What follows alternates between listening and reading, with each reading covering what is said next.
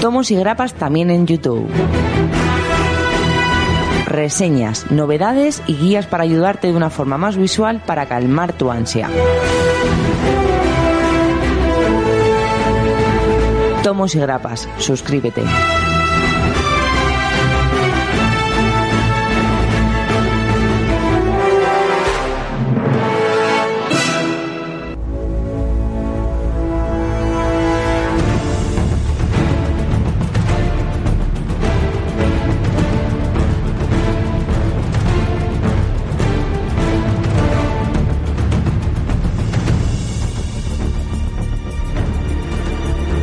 Madre mía, aquí ansiando todas las semanas a cascoporro novedades.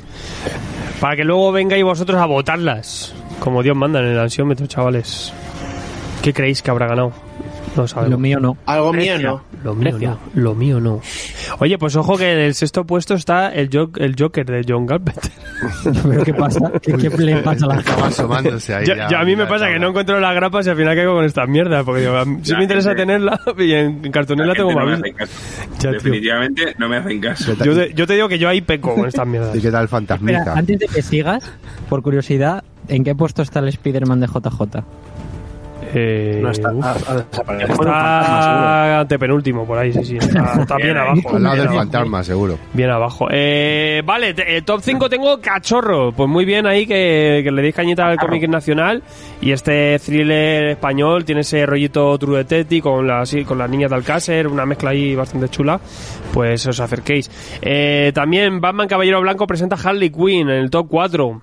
Esa grapa nueva, Harley Quinn. Está más cortita. Psiquiatra de día. Pero el dibujate, el dibujote que tiene. pff, madre mía, por él. Winter Wall. Bien. Ojo. 3 también, Aleta. Oye. Aleta, pero Aleta, esto es a tope Aleta. ¿Qué pasa aquí? Chuck. Dixon hizo fino. Chuck. Dixon, este cómic, la gente que lo ha leído. Yo, mira, Wow. La, la semana pasada no lo leí, lo he leído ahora y tiene, me recordaba todo el rato a esa obra maestra que es Hombre, de Ortiz y Segura. O sea, Hombre, que guapísimo. claro. Sí, tiene, Hombre. tiene ese rollito de hombre. Hombre. Mola, mola, mola. Sí, to- macho, vaya tochar el hombre, ¿eh? Que tenía hasta cuero, que yo creo que es cuero humano. O sea, tú fíjate lo que te- el pedazo de hicieron, ¿eh? Está agotado por ahora. Aniquilación Saga Prólogo en el top 2. Ojo, no- Ha volado. esto no, que no haya ganado mal, porque sabéis que te, habéis tenido muchísima ansia con esto. Muchísima ansia. Pero bueno, Tan- luego lo habéis leído y habéis visto que, bueno, tampoco es- empieza la cosa como empieza. es un prólogo. Eh, y en el top 1 hay, pues mira, 67 votos, loco. Eh, Superman, Identidad Secreta. Muy bien, muy. Es que es- está muy guapa. Es que muy buena. Merecidísimo. Es que ya digo, si todavía al, al, al de criaturica de la noche le puedes poner unos peros que los tiene, es que identidad secreta no. Esto es Señor Busiek. esto es bocata de cardinales. Pues muy bien, pues después de este ansiómetro fresco y revalidando un poco lo que decíamos aquí, viene el señor Mayman con un cartoné, Dolmen Editorial, Biblioteca Shaking, madre mía, es que yo no sé cuántas cosas le faltan por sacar de este hombre. Y ahora, pues esto, ¿esto qué es? Porque tiene una cosa así un poco híbrida, ¿no? Mighty Love. Mighty Love, amor, Del veterano Howard Shaking, sí señor. una historia de amor. De Amor poderoso podría ser. De una manera. Sí. Mm. Bueno, ¿qué es lo que nos presenta el señor Shaking esta vez a través de Dolmen? Muy bien. Tendríamos mm, una especie de, no sé, un Mar, un Millar un poquito suave, ¿no? Para, un Mark Millar para todos los públicos, por decirlo de una manera. Vale. ¿Vale? Tenemos la historia de dos personajes.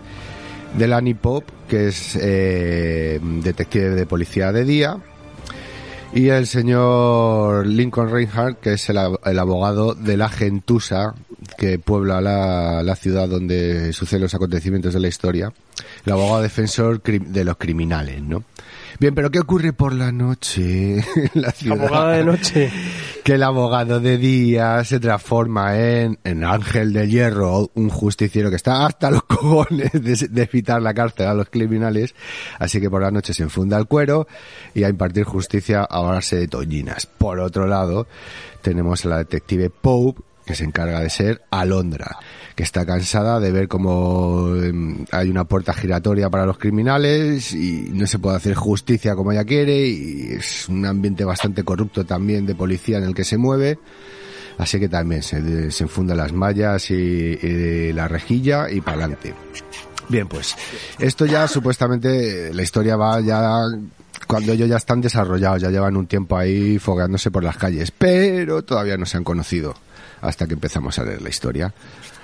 No es a raíz de, un, de que ocurre un robo eh, en una fiesta benéfica en la que ellos se encuentran con su- están ahí con sus identidades civiles y ocurre el tema del robo una vez que se ponen en marcha pues ya coño pues eh, se encuentran como enmascarados. Hay que darse cuenta que durante el día ellos se encuentran bastante.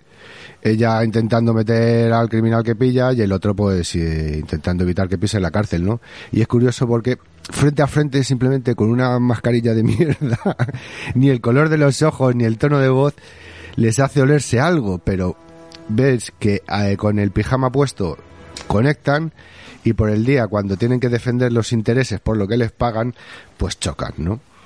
Bueno, pues a raíz de esta historia del robo que se va un poco liando, incluso mm, a- interfiriendo un poco, salpicando a la vida privada de, de Ángel de Hierro, del abogado, pues bueno, ahí es donde está un poquillo la trama principal, que tampoco voy a comentar más para de, eh, no desvelar mucho, sí que le, afecta a su pareja sentimental, en este caso, que no sabe nada de su doble identidad, pues está, algo le, salpica de esta historia del robo. Y bueno, pues se van desarrollando la- las actividades nocturnas, van, van conectando y lo que es curioso es que también de día comparte el psiquiatra sin saberlo, ¿no? El psiquiatra, claro, pues también va flipando un poco con lo que se le presenta. Entonces es un poco un rollo, un universo Kikas, pero no tan macarra, no tan milaresco, no tan chocante, no ni tan explícito. Pero sí que vemos todavía un Howard Shaking, pues oye, que el que tuvo, retuvo, ¿no? Es una mezcla entre una buddy movie y con un pelín de romance de fondo, con ciertas ironías y tal, con ciertas cositas de humor, y, pero siempre también mostrándonos un poco, pues, la corrupción de la sociedad en la que vivimos, ¿no?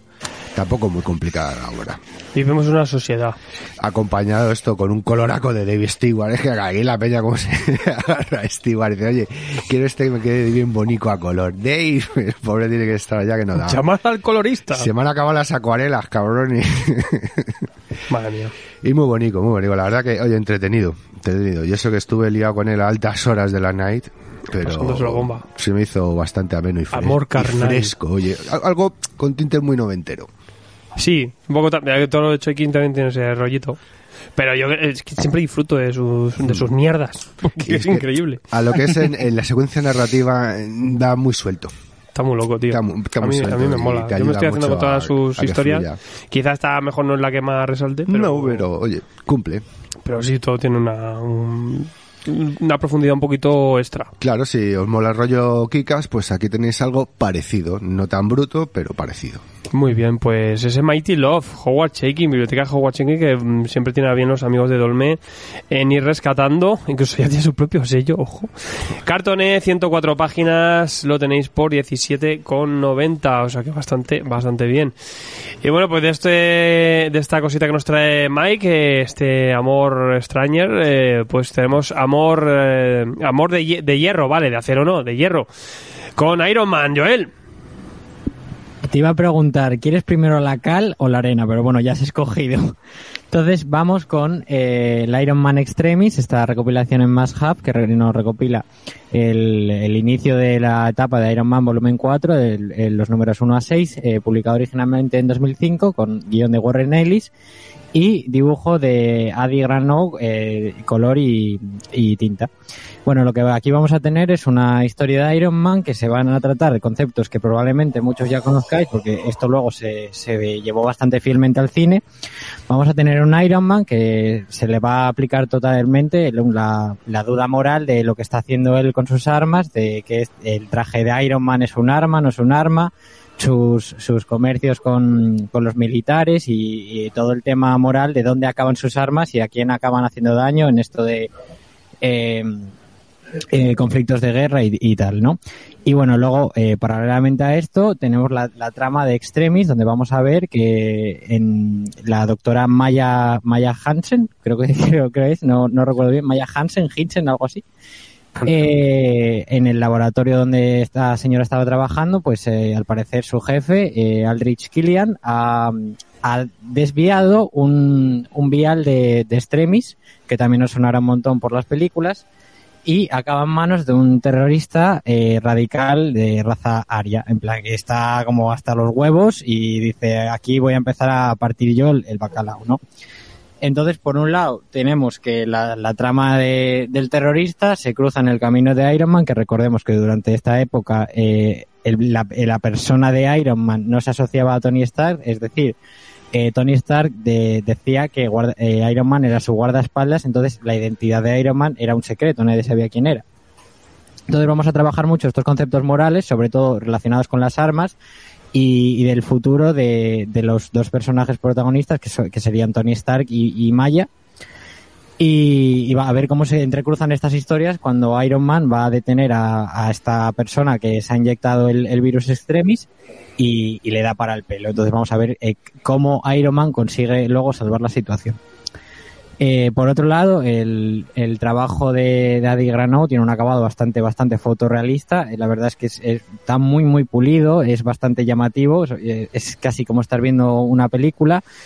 Y, y como os he dicho, todo esto se llevó luego al cine y por esta época se estaba especulando, trabajando con la adaptación de, de la película con Tom Cruise como protagonista y vais a ver que eh, Tony Stark es literalmente Tom Cruise, pero Sí, sí. literalmente en, en cada puñetera viñeta es el puto Tom Cruise. Que, o sea, yo que leo poniéndoles voces en mi cabeza, pues me estaba contan- me estaba costando un montón ponerle la voz de Robert Downey Jr. y no la de la de Tom Cruise.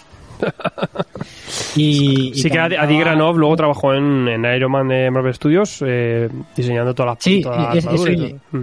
A, a eso iba, sí, comentaba este mm, Adi Granov que cuando se cuando, cuando contactó con él John Favreau para trabajar en la película, pues que él, él a- eh, asumía que su historia tenía mucho potencial para, para ser adaptada, eh, tanto en, en la narrativa que tiene como en los diseños que hizo para la armadura.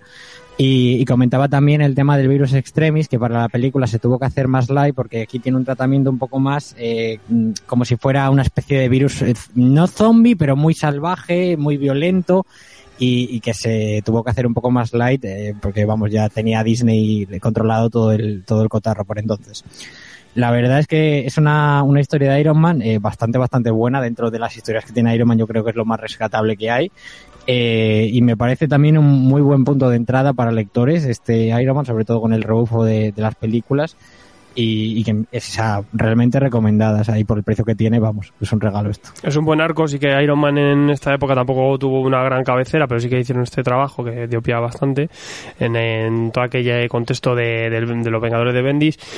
El dibujo sí que con el tiempo se ha, quizás se ve un poco extraño, porque es, ya te digo, es una cosa así muy demasiado a, digital. a día de hoy yo creo que, que choca, porque Sí. no es, o sea, es muy, muy fotorrealista. Pero ya, ya que tenemos también a Cafu hoy, me ha recordado cier- en cierto modo al, al estilo que tiene Cafu en Iron Man. O sea que, pero claro, ya es viejuno, quiero decir, es de 2005, no, es, no está tan pulido como para ser cómic de, de hoy en día. Pero aún así funciona muy, muy bien. Me flipa que diga de 2005 viejuno. Joder, a ver, ¿han, han pasado cuántos años? ¿Cuántos años? Olivetti, pero Sergio, ¿por qué, por qué pones notas y no, no hablas? ¿Has visto? Yo no, para ahorrar saliva ahora para cuando me toque. Yo no, no voy a hablar, pero dejo, sigue a, a rollo Olivetti, aunque Olivetti luego es que es súper moldeable, es que Olivetti te puede salir por un lado y luego por Sí. otro. Es que yo hay, hay cosas que me, hasta me gustan y otras que odio. O sea, cambio, También te digo que del dibujo, o sea, bueno, tengo que decir, hay una viñeta que si la gente que lo lea pues, eh, se va a dar cuenta de esto, hay una viñeta donde a Iron Man le cae un coche encima y esa viñeta es un despropósito. Yo no sé cómo alguien dio paso a esa viñeta. Tiene como un pie súper mal dibujado. Bueno, no sé, es muy rara. Pero luego, en, en escenas de, de acción y combate, quiero decir, los que hayáis visto las películas vais a ver que esto está literalmente llevado tanto en Iron Man 1 como en Iron Man 3. Sí. Es, es muy cinematográfico el combate que dibuja este señor. sí que luego decir que los que picáis con el Marvel Mars Hub habéis pecado de herejes, eh, porque en verdad no está todo, solo os dan el primer arco de, Sí, de este arco. eh, está el, el integral. Lo que pasa es que el integral luego no, no continuó la etapa y tal.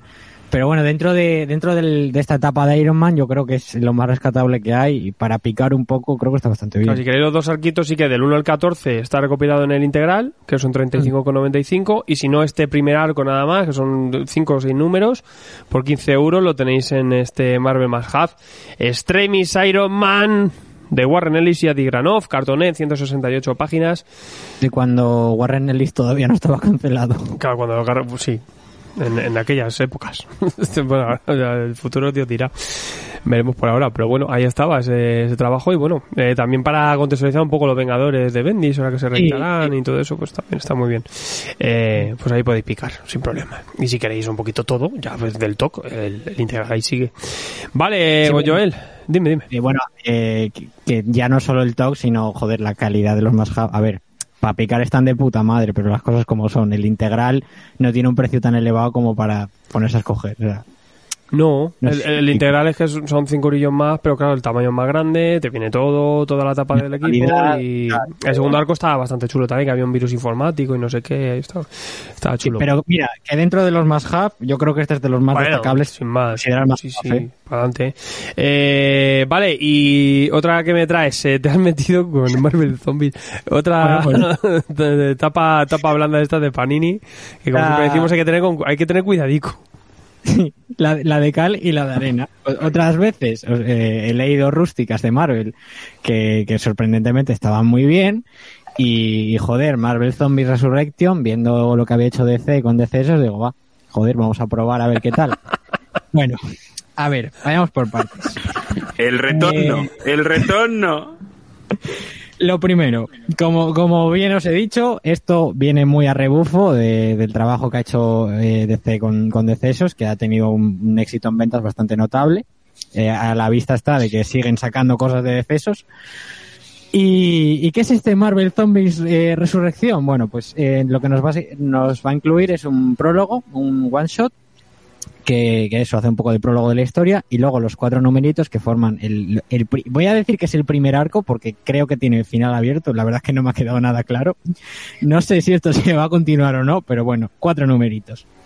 Con, con guion de Philip Kennedy Johnson eh, dibujo de Leonard Kick y color de Rachel Rosenberg eh, esta historia, bueno, pues mira, eh, lo primero, el one shot nos va a contar eh, que de repente ha aparecido en el, en el universo por ahí muerto el cadáver de Galactus y que los Vengadores van a ir a ver qué coño está pasando y en, en cualquier caso pues deshacerse de ese cadáver para que no haya gente que coja para usarlo malamente. Y bueno, van allí en la, la tanda de Vengadores y tal, a, a la llamada que hizo Carol Danvers desde el espacio y se meten, se meten dentro de... ¿Cómo no va a ser Carol Danvers? se meten en la boca de Galactus y en su cuerpo como, como una película antigua que había yo de niño de dos... Es prodigioso. Sí, esa. Y bueno, resulta que dentro del, del estómago de Galactus pues había Harry, aparecen ahí varios eh, héroes Marvel y, y otros personajes del cosmos que les ha pillado una infección, un virus, un zombie, sabe Dios, y empiezan a caer como moscas eh, absolutamente todos. Eso, eso sería el, el one shot y, y después del one shot, pues el cadáver este de Galactus acaba en la Tierra y ahí empieza la movida. Ahora empezamos con la propia historia, porque tenemos aquí un salto donde ya nos sitúan un futuro bastante alejado de, de lo que ha pasado y, y tenemos un- una historia muy rollo Sweet Tooth, The Last of Us, Logan, eh, un road movie eh, que parece ser que se ha formado un grupito de supervivientes que son Spider-Man, que se encarga de cuidar a Franklin y a Valeria Richards, ya que sus padres pues se fueron a donde se fueron, y, les acompañan también Forge y, y Moonstone. Entonces es un poco un road movie eh, que no se sabe muy bien a dónde quieren ir ni a lo que quiere llegar. Es, eh, tiene macarreo, tiene por ejemplo cosas bastante graciosas como que tienen a un centinela como nana de los niños, tienen a Gus el gato comiéndose infectados o zombies y el Forge que se dedica a hacer armas con eh, partes de, de los cuerpos de los de los superhéroes caídos. Tiene una pistola con el cráneo de Cíclope que dispara los rayos láser de Cíclope. Entonces, en ese sentido tiene macarreo. Y, y la historia va un poco de que Franklin y Valeria quieren eh, recuperar o, digamos, curar esta enfermedad. Con la premisa, pues tampoco suena tan mal, ¿no? ¿Qué es lo que pasa? Pues que si Decesos era macarreo puro y era el entretenimiento y el molar por molar, esto de ser una historia con una trama y, y dejando el tema de los infectados de fondo que no llega a funcionar para nada, pero para nada. Porque se diluye mucho, luego te meten ahí que si hay una guerra, que se ha formado una civilización de robots que, que están en contra de, de los infectados y luego los supervivientes. Y luego está el tema de la infección, porque en decesos, joder, molaba un montón ver, yo qué sé, de repente te salía un Aquaman encima de un pulpo zombie matando a todo Cristo Y, y aquí el tema de ver a superhéroes zombies, pues se queda muy, muy de fondo. Sí que es cierto que están ahí, y, pero se ven muy apelotonados, no tienes ninguna aparición estelar ahí de, de la Virgen. Eh, es muy, muy descafeinado y, y no, es que no, esto no funciona. O sea, y no, no me, o sea, no sé cuál es el propósito de verdad de, de, acab- de hacer esto, ni de sacarlo. Me gusta el No de- me chicos, chicos, esto no funciona. Esto, esto no. Yo tengo, tengo, tengo una pregunta para ti, amigo mío, querido Joel, Dime. jovencito friquitín. ¿Tú te leíste el Marvel Zombies original? ¿Te lo has leído? Claro. Claro, entonces cuando tú coges esto con ilusión, como dice yo, Está loco, está loco. Claro, no, coges esto y dices, hostia, vale, sí, han venido a rebufo de Cesos, estoy de acuerdo contigo. a engañar, Pero a lo mejor es una continuación de algún Marvel Zombie saltándose alguno de los chuscos del final o algo de esto. Y ves que no, que es un truñardo del tamaño de la cabeza De Galactus. de Galactus, efectivamente, dices, eh, pues no sé, ¿qué ha A pasado? ver, Juanjo quiere hablar. Una semana más estamos ante una de esas obras para retener los derechos de un título. Pero clarísimo, vamos. Yo ya, ya creo que en las últimas semanas ha salido alguno más y es así. Pues cuando lo típico que te sacan un especial de Longshot, ahí suelto, pues para no perder los derechos del personaje. Pues esto yo creo que va por ahí, ¿eh? Yo ya no sé qué me perturba más. Si, si que a ti te haya hecho ilusión pillarte esto, o Sergio H. que tiene una cosa zombie de 40 centímetros en Funko. O sea, pero no te valía el normalito, el pequeñito. No, yo es que solo vi el grande, yo voy a por lo grande. La cosa bueno. es lo más grande. Yo, ya, ya, ya, ya, yo como cuando pillé el, el 20 aniversario de Marvel Knights, yo lo pillé porque lo pillé. Pero vamos, que lo pillas por macarreo, ¿sabes? Que estas cosas... Y aparte Marvel hace esta mierda de, no, el, el aniversario, no sé qué. Dejar de celebrar los aniversarios así porque estáis quedando mal. Estáis quedando mal. Haciendo esto- Pero ojo, el que escribe esto es el que va a ocuparse ahora de la serie de Superman. Sí, es A que eso iba. a por ello. Eh, Philip Kennedy es el que está haciendo el Future State de Superman, eh, el que es el Planet Hulk Superman.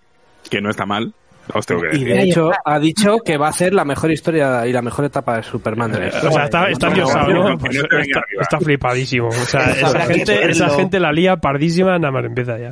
Así que, bueno. Si dices eso y ya... luego, el- gráficamente, eh, destacaría sobre todo el, el color de Rachel Rosenberg. Espero que, se- que sea Rachel y no otra otro tipo de pronunci- pronunciación.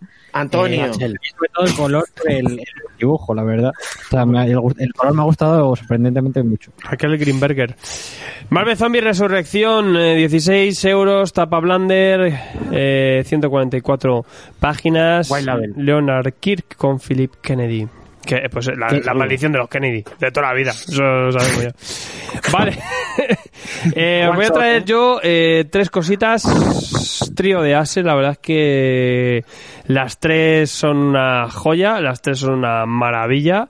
Y voy a empezar con Spawn. Spawn que, que vuelve. No, al final. Eh, no, no, yo es que, eh, estoy de menos a más, pero eso no significa que Spawn sea una joya incomprendida. Ojo ya. Tenemos Spawn. Ojo, infierno en la tierra, sin, sin pretensiones. Spawn, sin prisa pero sin pausa. Entiendo en la tienda. Claro, o sea, va cayendo de a pocos, porque a lo tonto desde el 250, que más o menos ahí le daba un lavadillo la cabecera ahí el señor McFarlane, empezaba a delegar a, otro, a otras, otros equipos eh, su, su niño mimado, pues sí que podemos entrarnos en, meternos en estas historias. Esto es un pedazo de rústico, chaval, que acabo de flipar. No sé cuántas páginas tiene. ¿Cuántas páginas tiene esto?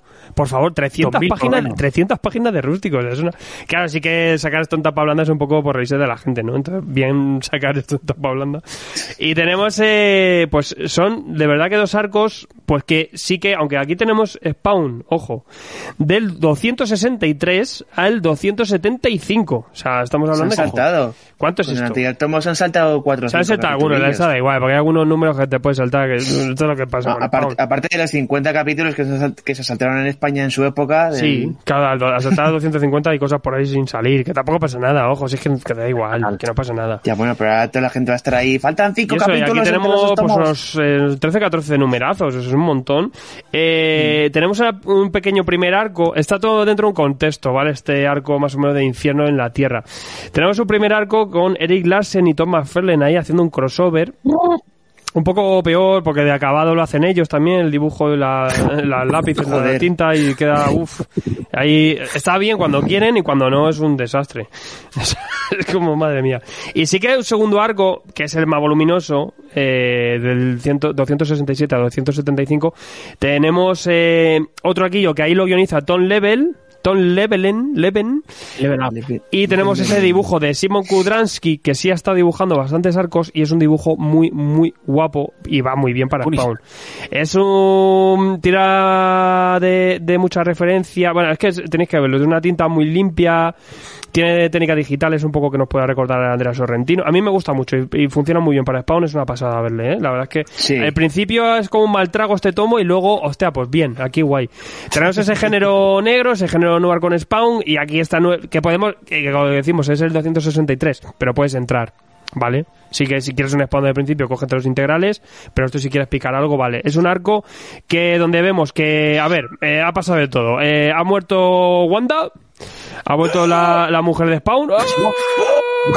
Anda. Su colega está todo viudo. O sea, spoiler, sí, que aquí, chicos, ya, ya me da igual, viudo, ¿eh? entiéndeme. Anda, Eh, aparte que matar, podrá resucitar. Pues si aquí el infierno la tierra, los muertos, da igual un poco todo, ¿no? el caso es que haya muerto y para que su alma no vaya al infierno y vaya al cielo, pues eh, Al Simmons lo que hace es renunciar a su armadura. y Se la, se la vende al demonio. Dice, toma, pero me, a mi mujer me la dejas en paz, ya que ha muerto, déjala en paz. Y, y el caso es que, bueno, vamos a ver aquí un primer arco como, pues Al está sin poderes. Pero él se ha quedado como un cachito de la capa, ¿sabes? Bueno, yo te, le te- pero voy a hacer trequiñuelas, me quedo con un cacho del traje. Y como es un poco simbionte, pues poco a poco a lo mejor se va moldando. De hecho, que poco a poco, que en el segundo o tercer número ya le vamos con el traje. O sea que. sin poder, pero el traje es necesario. Y entonces, bueno, pues vamos a ver cómo poco a poco el, este hombre se enfrenta sin poderes, otra vez humano, con diferentes personajes, diferentes villanos. Hace un tinata con algún personaje engendro que habrá salido en un arco más avanzado, que a lo mejor no conocemos tanto. Tenemos eh, eh, también crossover con Savage Dragon. Incluso luego hay un Oh, arquito aquí que luego el arco seguiría en Savage Dragon, pero tampoco pasa nada. Pero aquí lo tenemos, por eso tenemos esta participación de Dick Larsen. Es este nuevo giro en el que, pues eso, vemos aquí a Al que está sin poderes, que tiene que domar al traje, poco a poco va a ir ganando poderes, pero no está al 100%, y, y va a estar luchando con diferentes eh, villanos y personajes. El segundo arco eh, ya tenemos es mucho más interesante, aparte porque cambia de guionista, cambia el, el- arte es mucho mejor, es una pasada de hecho. Eh, tenemos un pequeño arquillo donde, bueno, un pequeño porque son bastantes números, donde seguimos con esta situación con Spawn, pero eh, la, la hija, su hijastra, la hija del colega y su mujer, se ha vuelto un poco, está un poco loca, la tiene ahí retenida. Tiene, ti- eh, tiene, hay gente que la está amenazando y tenemos por detrás, pues eh, lo que va a hacer Al va a ser, eh, está, de hecho está eh, rehabilitándose porque por drogadicción y todo, o sea, flipa qué legado tiene el pobre hombre. Y, y lo que va a estar es en plan noir, en plan Punisher, dando caza a ver quién la colocó la droga, ver un poco la, amenaza que, que tiene ella detrás, y bueno, pues haciendo un poco esa investigación noir, y a la vez pues reventando cabezas a mafiosos que, y a yonkis, que es lo que hace Spawn siempre.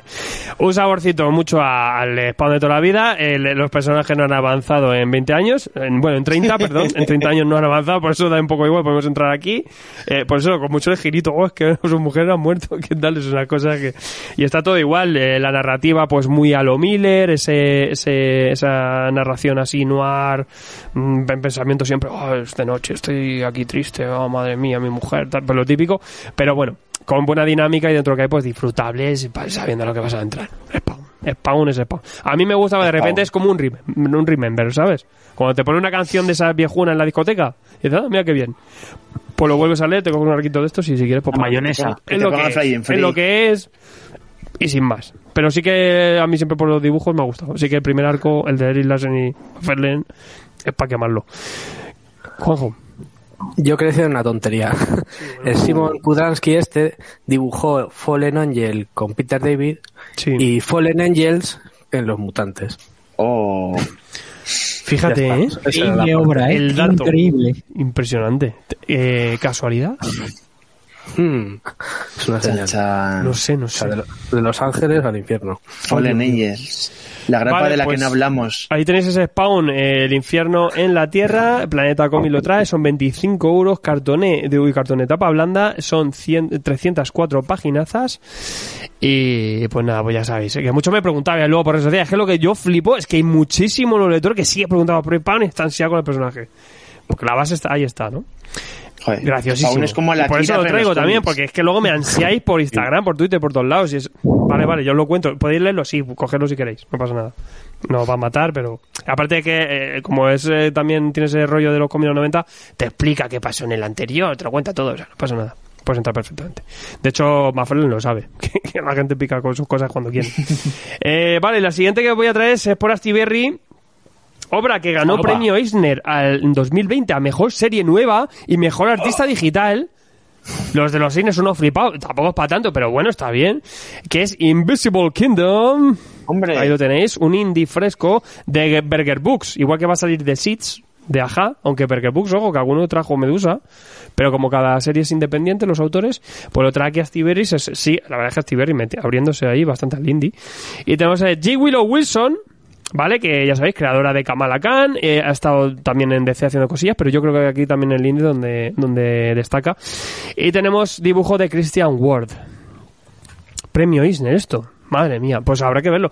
Tenemos una historia, es una space opera, space opera de monjas cósmicas. ¡Ah! Eh, la verdad es que está chulo el, el planteamiento. Tiene un saborcito, ¿vale? Eh, realmente ent- por el, por el tipo de arte, por el tipo de historia. Nos va a recordar bastante, aquí sí, a cosas de Remender. Quizá a Low. A Low. Ciencia Oscura, ese rollo, ¿vale? Sí, a Low. O las cosas Pool, la que hizo Starlight de, de Miller, un poco así, ¿no? Eh, para mí me recuerda mucho a esos ejercicios de, de, de Remender. J. Willow Wilson eh, plantea muy bien a unos personajes y mete también un poco los temas. Eh, tenemos a una monja cósmica, una monja en el espacio, una especie de, de religión que hay por ahí. Eh, la protagonista es una peregrina, peregrina a este lugar, a un templo, porque quiere meterse ahí de monja y tal. Tampoco es un culto alienígena, ¿vale? Ya viene de una raza también, con, muy peculiar. Y, se, y vamos a ver cómo entra ahí de novicia. La madre, santa madre ahí la empieza a llevar un poco por el buen camino del Señor y todo el rollo. Es una religión más, más, más, más rara, alienígena. Y luego, por otro lado, tenemos la otra prota- protagonista, que son unos, unos repartidores de una empresa. Pues sería, sería una analogía Amazon. a Amazon total, que es una megacorporación y ellos son repartidores. ¿Qué pasa? Que eh, tanto una como la otra empiezan a descu- descubren algo que parece que hay algo turbio aquí. Hay algo que no encaja. No encaja, ¿qué, ¿qué encaja? Pues que la iglesia está comprada y que al final las megacorporaciones y la iglesia y el poder lo tienen ellos y no los políticos. Pues es un poco esa, es- esa analogía, esa analogía de lo que es la vida te la lleva un poco a esta ciencia ficción, ¿no?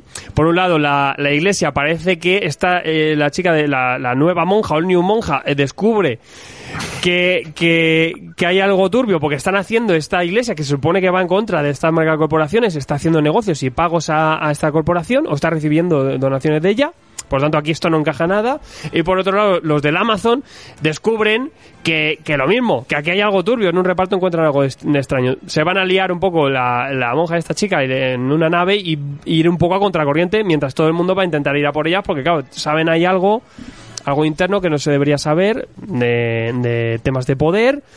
Y a fin de cuentas pues aquí tenemos la space esa persecución esa amenaza y ellas pues intentando revelar esa, esa verdad y viendo a ver qué hay detrás dos personas eh, frente a dos grandes corporaciones, ¿no? Como es eh, la iglesia y el, el, establishment de los negocios, del business. Eh, esa, eh, pues aquí J. Wilson abre un poco de esto. Nos habla de la fe, nos habla de los negocios, todo eso a través de, pues, simplemente también, dentro de lo que hay, con una, con una space opera tradicional, aventura cósmica, espacial, muy divertida, con buen desarrollo de personaje, bien llevada. Christian Ward también es el, es el contrapunto es un dibujo completo con un color bastante loco también y con, con efectos digitales y tal. Y el, y el dibujo es que a mí me recuerda un poco a Tocini. Fíjate, por eso Tocini, también te digo, es un poco ese rollo, a veces como desdibujado, a veces suelto, muy original, muy distinto, y dentro de lo que es una, una historia de ciencia ficción cósmica, pues, pues es, es bastante original. Es una obra chula de ciencia ficción, van a ser creo que tres tomos, y bueno, aquí te lo trae Astiberri, no sé si alguno lo habéis leído ya. Yo sí, a mí, me, ha- a mí me gusta mucho. ¿Te gustó? ¿Te gustó bastante? Me gustó bastante, sí, Sí, sí. yo te digo que sí, que dentro de estos de, pues, de ciencia ficción americana y tal, pues Sí, por el rollo ese pulp papi que me mola mucho también, el dibujo también me gustó mucho. sí. No, no, ya te digo A que mí- no le veo que sobresalte nada para que digamos, esto es una bomba tal, pero sí que es un buen cómic indie de, de ciencia ficción que, que sí, totalmente. Yo, vamos. Fíjate, yo creo que si le hacen una serie una peli o algo, yo creo que pum, le da, da el pun- Sí da que es el verdad que, que luego lo veo como que, que, que aquí tenemos ese, esto que os cuento, este planteamiento, pero si solo van a ser poquitos tomos, es que últimamente el indie es que está siendo demasiado breve para mi gusto. No sé si van buscando el, el sabor en los autores o, o que esa buscan la licencia en Netflix y que ya salió está. y me sacando muchas series de 12 números y como mucho. A mí se me están haciendo brevísimos. Y luego digo, es que no sé si me vas a desarrollar mucho esto en tres tomos de nada. No sé, yo ya no sé, me estoy haciendo un Pues poco... eso, 12 numeritos. Tampoco me. que no, sea- no hace falta que sean tan largas, pero tampoco quizá tan breves, no sé. Pero bueno, eh, muy recomendable, ¿eh? Muy recomendable si, si os gusta esa, esa- ese ejercicio indie de ciencia ficción y, y con mucha acción y, y con base. Con base y siempre, pues eso, haciendo esa analogía, esa crítica a nuestra sociedad. Eh, lo Trusty Berry es tapa dura. Tapa dura, Burger Books. eh, primera llegada de Burger Books en Astiberri. Son 17 euros ahí de, de tapadura. Y te y os voy a cerrar ya con, eh, pues para mí la más chula, y de un poquito de menos a más. Para algunos diréis de mucho menos a más, porque Spawn yo entiendo que yo también soy el primero que digo, vaya tela, Spawn. O sea, soy muy fan, pero a la vez soy objetivo. Eh, pero esta sí que, ojo, eh, a mí me pasa porque traigo Gardenis y su guerra. Gardenis y la Oh. guerra. ¡Ah, Dios! Gardenis. Los águilos. ¡Qué pesado eres con las metralletas! Bueno, vamos a hablar aquí de la 332. Es que Gardenis ya sabéis que es muy técnico. ¿No habéis vivido vosotros la guerra? Mal. No, la verdad. no vais a enterar de nada. Pero bueno, ahí ha estado Gardenis, que ha luchado guerra con todo el mundo. quién se queda al sofá. Gardenis fue un jura aquí, chaval, y él estuvo ahí y te lo, te lo pone todo aquí. Dreaming Angels, eh, Angels, digo, no, es Eagles, Dreaming Eagles, las águilas, águilas soñadoras, ¿no? Bueno, Soñadoras. Sí, sí. eh, decir que cuando Gardenis se acerca a la guerra a veces es un, es un panfleto y técnico, entiéndeme, parece un manual y va más que Gardenis a darnos datos que hacernos una historia y es como, madre mía, Enis, se te va la olla. Pero decir que en esto es un maestro y es un tío que siempre trae cosas de guerra allá donde le dejen. Ya no sé en qué editoriales han intentado sacar de todo ya. Hasta el cómic de World Tanks era espectacular, que dice, pero madre mía, si me estás explicando aquí cómo funcionan las cotillas del tanque no sé qué, no sé cuánto, que dice, pero ¿esto qué es? Y en cambio luego eh, tenemos algunas que pueden ser un poco más ladrillo y otras que son un pepino. Como pasó hace poco con Sara. Y os ansió mucho Sara porque era de TKO. Pero la verdad es que estaba muy guapo porque ahí nos rescataba un poco una historia también perdida de, de un, un batallón de, de sniper hecho- eh, porque De for- rusas. formado por, por mujeres rusas. Y además la historia muy guapa, muy melancólica. Pues aquí lo mismo, porque nos, nos, trae, nos trae a este regimiento que no es tan conocido. ¿Acordaos, por ejemplo, en Estrella de Algodón Negro, donde veíamos que los negros no podían luchar en la Guerra Mundial? Les alistaban y tal, pero al final les ponían a fregar letrinas. ¿Sabes? Porque no, había toda esa segregación y no se podía. Pero sí que hubo esta, este regimiento de aviadores de eh, raza negra. O algo que, que al presidente le, lo vio un poco como experimento, ojo, ellos en plan, vamos a hacer un experimento. Y, y se trajo, empezaron a, formar a gente negra para pilotar aviones. ¿Qué pasa? Que estaban pues puestísimos en duda, muchísimas críticas, esta gente tuvo que demostrar lo que no está escrito y aquí lo que plantea Gardenis con una historia que es humana, con mucha base técnica, con mucha base de la guerra y, además un, gran cómic de aviación histórica de la guerra mundial. Eh, vamos a ver además muy bien trabajado porque lo que nos hace es una analogía también con las con, con el movimiento del Dr. King I have a dream, pues tenemos a una, una familia, el chavalito de la casa, el, el hijo del padre, que el padre fue el veterano que estuvo en este, en este batallón, pues su hijo está yendo a las manifestaciones, metiéndose en peleas y todo el tema con la revolución de- del señor King. Y el padre, de- dentro de lo que hay, está un poco, pues, mm, rayado con su hijo, diciendo, a ver dónde te metes, tal, que, que estamos como estamos, pero bastante hemos ganado. No sabes mucho mi historia y te la voy a contar un poco y quizá te pone en contexto un poco con, con lo que estás haciendo ahora, ¿no? Y a todo esto, pues, ¿qué hace ya aquí Gardenis a través de, de esta historia? Pues dar la chapa y contar tu batallita. Entonces el padre le va a contar la batallita en el porche al chaval y le va a contar la historia de este regimiento. Vamos a ver cómo esta gente eran los mejores aviadores. Claro, es que estaban muy puestos en duda, no saben si ni siquiera iban a volar, les ponían a veces de machaca y a la mínima les tiraban. Claro, por, por su condición de, de ser negros, estaban puestos en duda, que tenían que demostrar 3.000 veces más que eran mejores y que eran aptos eh, para llegar a pilotar. Vamos a ver cómo se empiezan a meter misiones. Esta gente hizo muchísimas misiones, abatieron bastantes aviones. Tenían incluso unos aviones de, de que eran, no eran los, mejores para pilotar. Y vamos a ver cómo se las ven en esto, hasta que consiguen realmente ya eh, pillar el, el, el, el, Spitfire, el buen cacharro, y se empiezan a meter unas cuantas batallas aquí con alemanes.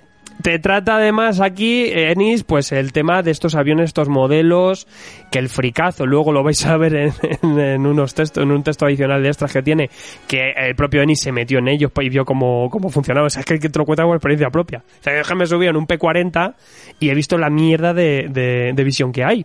Claro, eso agobia. Tú imagínate en la batalla, estar en un avión ahí a mil metros y, no ver nada, ¿no? Y ahí, por ejemplo, te decía, yo ahí entiendo cómo, por qué iban con compañeros, porque es que si tú vas solo no ves nada, ¿no?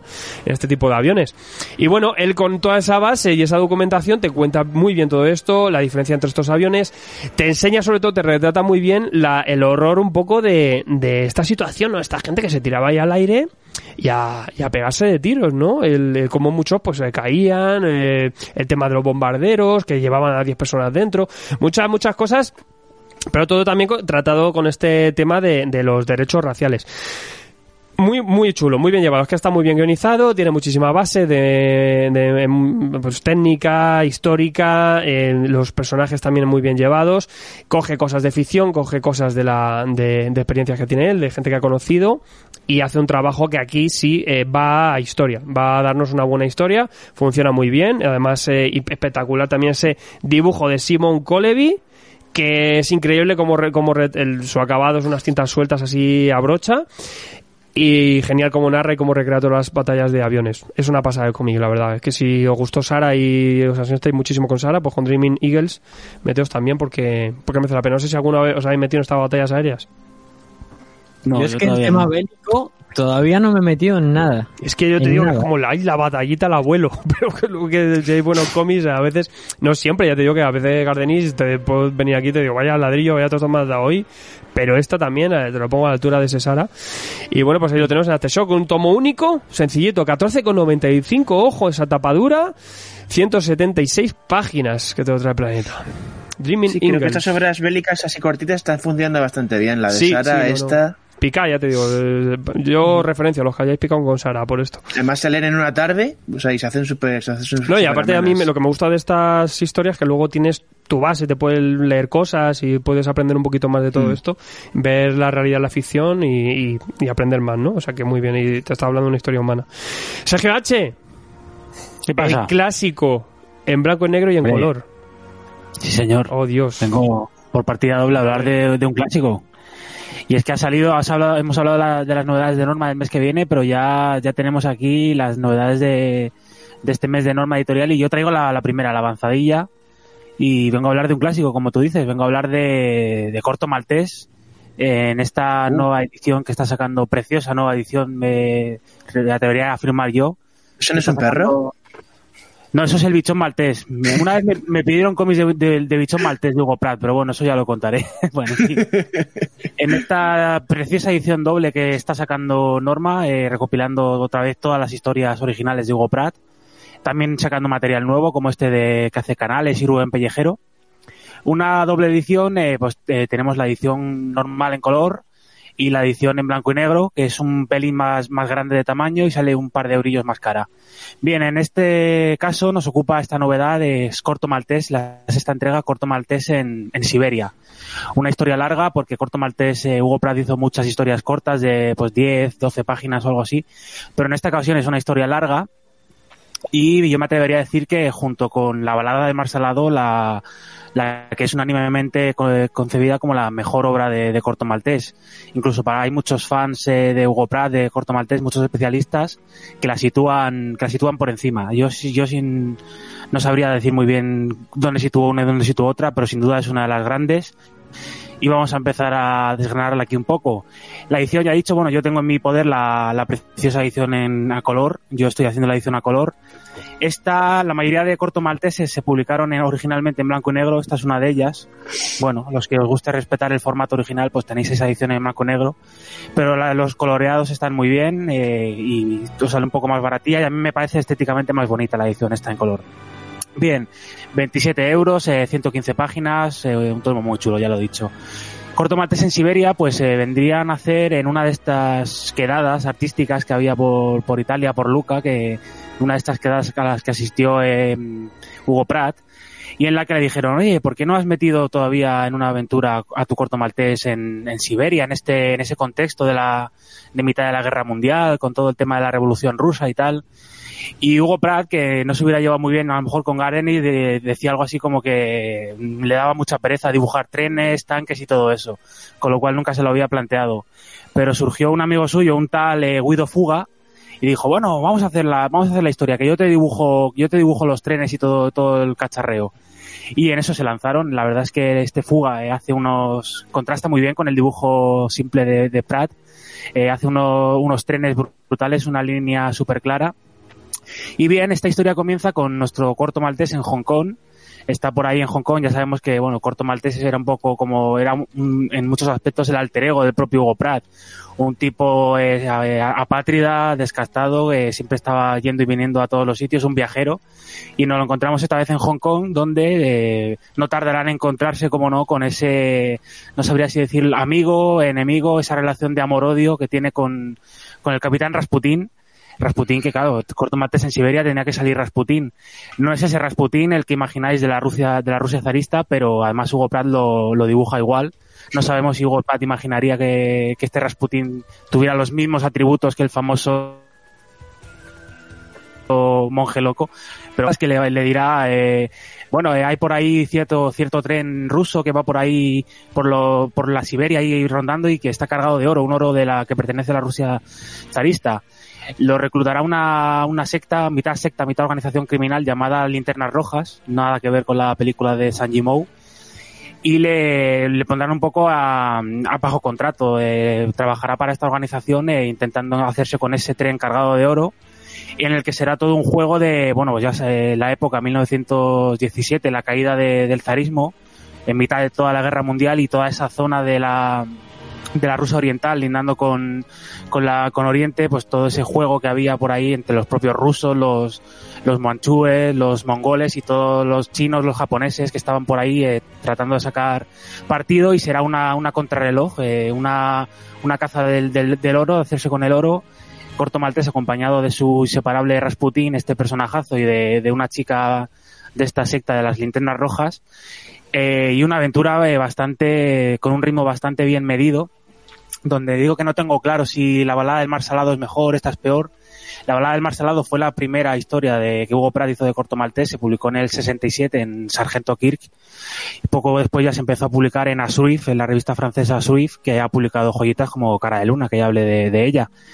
Eh, es una es un diamante en bruto la balada del mar salado es todo lo, lo bueno de la aventura clásica digamos todo lo bueno de que tiene Hugo Pratt como, como autor pero sí sí que es verdad que es una obra que tiene mm, más fallos no, di- no diría fallos sino un tempo más lento más más incongruencia. En este caso es todo más rápido está más más descomprimido hay mucha acción y yo la, la recomiendo encarecidamente. Si os queréis empezar a leer algo de corto maltés sin duda empezad por, por la balada del mar salado por este corto maltés en Siberia. Como decimos siempre, este tipo de historias no tienen mayor continuidad, salvo que en algún, en algún pasaje digan, ¿recuerdas la aventura que vivimos en tal isla o tal cual? No tiene ningún tipo de importancia para la, para la trama, para que disfrutéis de la trama y de un personaje pues que merecidamente se ha convertido en uno de los grandes eh, tótems, uno de los grandes eh, murallas del cómic europeo con todas las de la ley y Hugo Pratt en uno de los más importantes autores, ya no diría eh, influyentes, ya no diría a nivel europeo, sino a nivel mundial, cómo supo modernizar todo ese lenguaje de- del cómic con un estilo muy propio y muy particular que a lo mejor eh, si os pilla de primeras os puede chocar un poco. Ese dibujo, bueno, dicho antes eh, simple, yo no diría simple, sino sencillo, porque hay que, decir que este tipo era muy fan, muy seguidor de Milton Caniff y de esa, de esa línea de trazo sencillo de Caniff esos planos que utiliza siempre de dos, de enfrentar a dos figuras cara a cara, esa, esas escenas de acción planteadas de manera tan particular, eh, os puede chocar al principio, hay algunos que, bueno, puedo entender que no guste, pero es un gran dibujo. Eh, Corto Maltés, pues este personaje, pues como el propio Prat, apátrida, viajero, descastado, que siempre en esta época en la que se llevan tanto las ideologías, en esta época de guerras, pues él lucha por sí mismo, por sí mismo, solo su, su patria y su bandera es el mismo y, y ese, ese héroe romántico que, que tanto hemos visto en las novelas de Joseph Conrad, de Jack London, es ese tipo de, de, aventura y ese tipo de historia. Un contexto histórico muy interesante, el de esa Rusia, de esa caída del zarismo, una aventura muy chula y recomendar una vez más eh, hablar de esta colección que es chulísima, que os acerquéis y recomendar Corto Maltés como uno de los, de los grandes cómics europeos que, que, ha habido de todos los tiempos. Sin duda alguna, y aparte siempre esas patillas que no pasarán de moda nunca, ¿eh? es una estética brutal y un personaje brutal. La gorrita ya de Capitán de Barcos ya sí puede pasarse en moda, pero las patillas bueno, nunca. Jamás. Yo todos los veranos cuando veraneo en Murcia, digo, siempre voy al mercadillo y digo, me compro este año la gorra de capitán y al final nunca me atrevo, pero algún año... A menos solo si le dejas patillas. no, no bueno, te digo ya con la, la, la, pita que tenías con esa gorrita. Ya. No te digo mira, de qué. No te digo de qué porque a lo mejor nos censuran el programa. Corto Maltés 6 en Siberia edición, la tenéis en blanco y negro, en gran formato, o también en color, ahora para, para elegir. Elige, elige tu, tu maltés. Tu propio maltés. Claro sí. Cartoné, unas 116 páginas, la edición en blanco y negro, por ejemplo, vale 19 euros europeos. Eh, bueno, y ojo, porque tenemos lo, hashtag lo nuevo de Joe Hill, hashtag la movidita editorial de cosas de terror de Black Label. Uh, qué miedo. Basket Full of Heads, que no sé aquí cómo ECC, ECC no, lo de traducir lo lleva mal. Efectivamente, Basket Full of Heads, acá eh, también conocido como un cesto lleno de cabezas. Y como tú bien adelantas, el loco de la colina eh, os trae esta nueva, este nuevo sello dentro de DC, dentro de Black Label, eh, Hill House, las moviditas de, de, Joe Hill, de lejísimo. Y bueno, vengo preparado con guadaña en mano. ponme Some Heads are roll de Judas Priest porque os voy a cortar la cabeza. Basket Full of Heads me va a costar, me va a costar no llamar a esto eh, llamarlo eh, un cesto lleno de cabezas, sino llamarlo Basket Full of Heads, porque desde que yo ya me leí esto hace, yo que sé, año y pico o casi dos años que salió en Estados Unidos, pues ahora encontrármelo con, bueno, con estas traducciones que pueden agradar a unos, a otros no. A mí yo particularmente no soy muy partidario de traducirlas, pero bueno, tenemos este cesto lleno de cabezas que da el pistoletazo de salida, que abre el sello Hill House. Y tenemos al amigo eh, Joe Hill, eh, lijísimo, como digo, y a un tal Leo Max, al, al dibujo en este cartoné que nos comprende los siete números del cesto lleno de cabezas. Eh, un cartoné sencillo, la verdad es que a mí, me gusta, es funcional, con el Hill House en el lomo arriba y, en la contraportada. 184 páginas a 21,50, bien, los siete numeritos. Y of Head nos cuenta la historia de... Estamos en los años 80, con lo cual esto ya le da puntos al cómic de, de molonidad. Estamos en Nueva Inglaterra, como no ese también, como las historias de su padre siempre hay en Nueva Inglaterra, en Maine y todo eso. Y nos presentan a June, una chica, una chica joven que está veraneando eh, junto a su novio, eh, su novio Liam, en una típica de estas islas de Nueva Inglaterra, tipo la isla de Tiburón. Eh, una isla que se, pues prácticamente todas las ganancias y todo está enfocado al verano, a los veraneantes. Y este novio de, de Jun, de la protagonista, eh, trabaja como ayudante del sheriff, digamos, de, vacaciones. El tipo todavía no se ha sacado las prácticas, digamos, lo, todavía no es un policía oficial, pero está haciendo la, las prácticas veraniegas con este, con este sheriff de la, de la isla. Un sheriff que hay que decir que es el actor James Coburn, eh, calcao. Luego en los bocetos finales se ve que es el propio James Coburn el que dibuja a Leo Max. Y bien, eh, el sheriff eh, invitará a cenar a esta pareja a su casa para despedir la, temporada de verano y para despedir a este chico que ha terminado su trabajo, cuando se encuentran con que en el camino hay una, unos policías con unos detenidos. Eh, vemos ya ahí el homenaje a, de Joe Hill a su padre, a Stephen King, con esos presos de la cárcel de Shawshank, eh, Shawshank Redemption, eh, cadena perpetua, que no olvidéis que el relato lo, lo escribió Stephen King, el relato original. Y se han escapado cuatro presos, cuatro presos peligrosos, y claro, está toda la isla en vilo este sheriff eh, le dirá a, a Liam, al novio, yo confío en ti, vete, vete tú para casa, que ahora voy yo, voy a ordenar esto y por si tienes que pasar algo, lo que sea, tienes que cuidar de mi mujer y de, mi hijo que están ahí. Llegarán estos chicos a casa, cenarán, tal, todo muy tranquilo, todo muy apacible. Una, vemos que es una familia que, bueno, la verdad es que el para hacer un sheriff tienen una casa como muy guapa, ¿no? Veremos si hay aquí algo por aquí o no. Toby Kinga. Cuando de repente se quedan, por lo que sea, se quedan solos estos, estos dos chicos en la casa, eh, empezarán ahí, uy, que trae que te cojo palomitas, uy, ¿qué es esto que tienes aquí? Cuando se oirá de repente un ruido, un fuerte ruido, eh, esta chica irá a ver, irán, se separarán y verán que los, los bandidos, lo- los presos que fugados están en la casa. Eh, verán que esta chica que han secuestrado al novio eh, se hará de repente con un hacha y por lo que sea le corta la, cabeza a uno de los asaltantes cuando para, oh, horror o tragedia, esto no es el Last Night on Earth de Snyder, no es el Headloop, la cabeza del criminal empieza a hablar y es consciente de, uy, ¿qué me has hecho? Me has cortado la, la cabeza. La chica echa una chapa adelante, un personajazo femenino muy, muy guapo, eh, cogerá la cabeza, la meterá en una cesta y saldrá en medio de una, también que esto no lo he dicho, de una tormenta brutal que está inundando la isla. Saldrá con el hacha, con la cabeza que le va hablando, a ver qué, qué demonios pasa aquí, dónde está su novio, por qué lo quieren secuestrar y qué es el entramado que hay en, en toda esta isla urdido.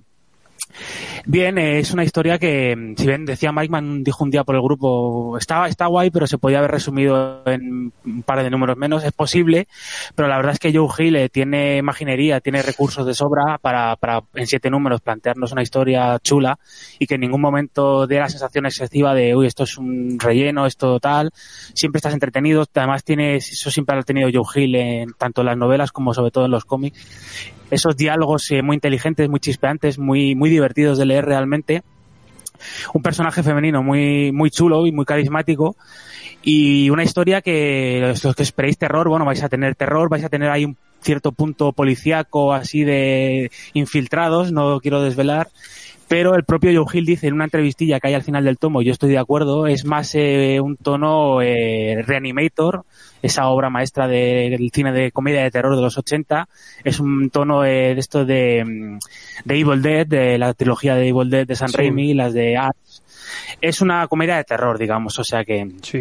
hombre, ya cuando tienes una cabeza hablándote, pues no esperes te- tener demasiada seriedad. La verdad es que es una lectura muy muy chula. Eh, esto, pues a los que os ansiasteis al principio con Aftershock, que al principio con Aftershock hubo bastante ansia, parece que la cosa ha acabado bajando un poco, pero son estas lecturas, es este recreo de Joe Hill que ejerce un poco como showrunner de toda esta línea, de toda esta colección dentro de DC Black Label.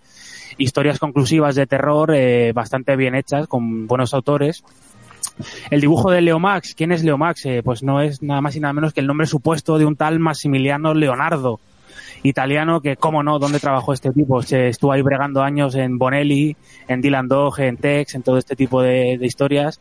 Un dibujo, yo diría que es un alumno, no es por, no es por nada, pero la casualidad, o sea, a lo mejor Joe Hill lo eligió por esto. Yo lo veo como un alumno aventajado de la escuela eh, Gabriel Rodríguez, un dibujo así muy limpio, muy, Sí.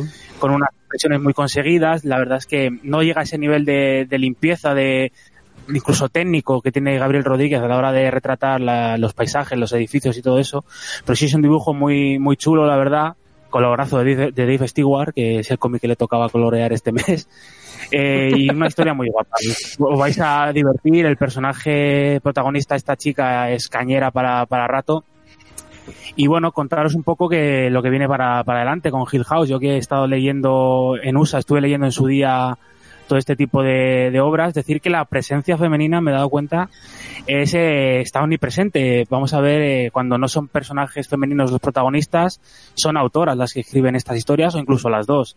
Por ejemplo, de Dollhouse Family, que no sé si será la próxima que traerá ECC, que bueno, la habrán traducido horriblemente como la familia de la casa de muñecas, pues otra vez igual, una, una chica en el Londres de los 70 que tiene una casa de muñecas y que, oh, la- vive gente en esa casa de muñecas, es otra historia tendremos ahí un par de historias cruzadas un poco sobrenatural. Esta está escrita por Mike Carey, bastante, bastante chula. A mí me gustó cuando la leí la primera vez. Por ejemplo, está Daphne Byrne, eh, esta no la traducirán porque es el, el nombre, de también una, una madre y una hija en el Nueva York victoriano, fantasmas, dibujada por, Joe, eh, por, por Kelly Jones, muy chula esta también de fantasmas, victoriana. Lolo Woods, eh, que esta sí está escrita por eh, por una autora y nos presenta a dos chicas eh, lesbianas que son protagon- las protagonistas y es una especie de realismo mágico, una historia de terror eh, como si fuera casi contada por Gabriel García Márquez. Muy chula, una presencia femenina muy presente en todos los lados y no impostada, sino que, que está hecho con naturalidad, con buenas autoras, con buenos autores y historias de terror conclusivas muy guapas. Se, se ha como marcado, se ha marcado al final un creepy, pero sin hacerlo en revista.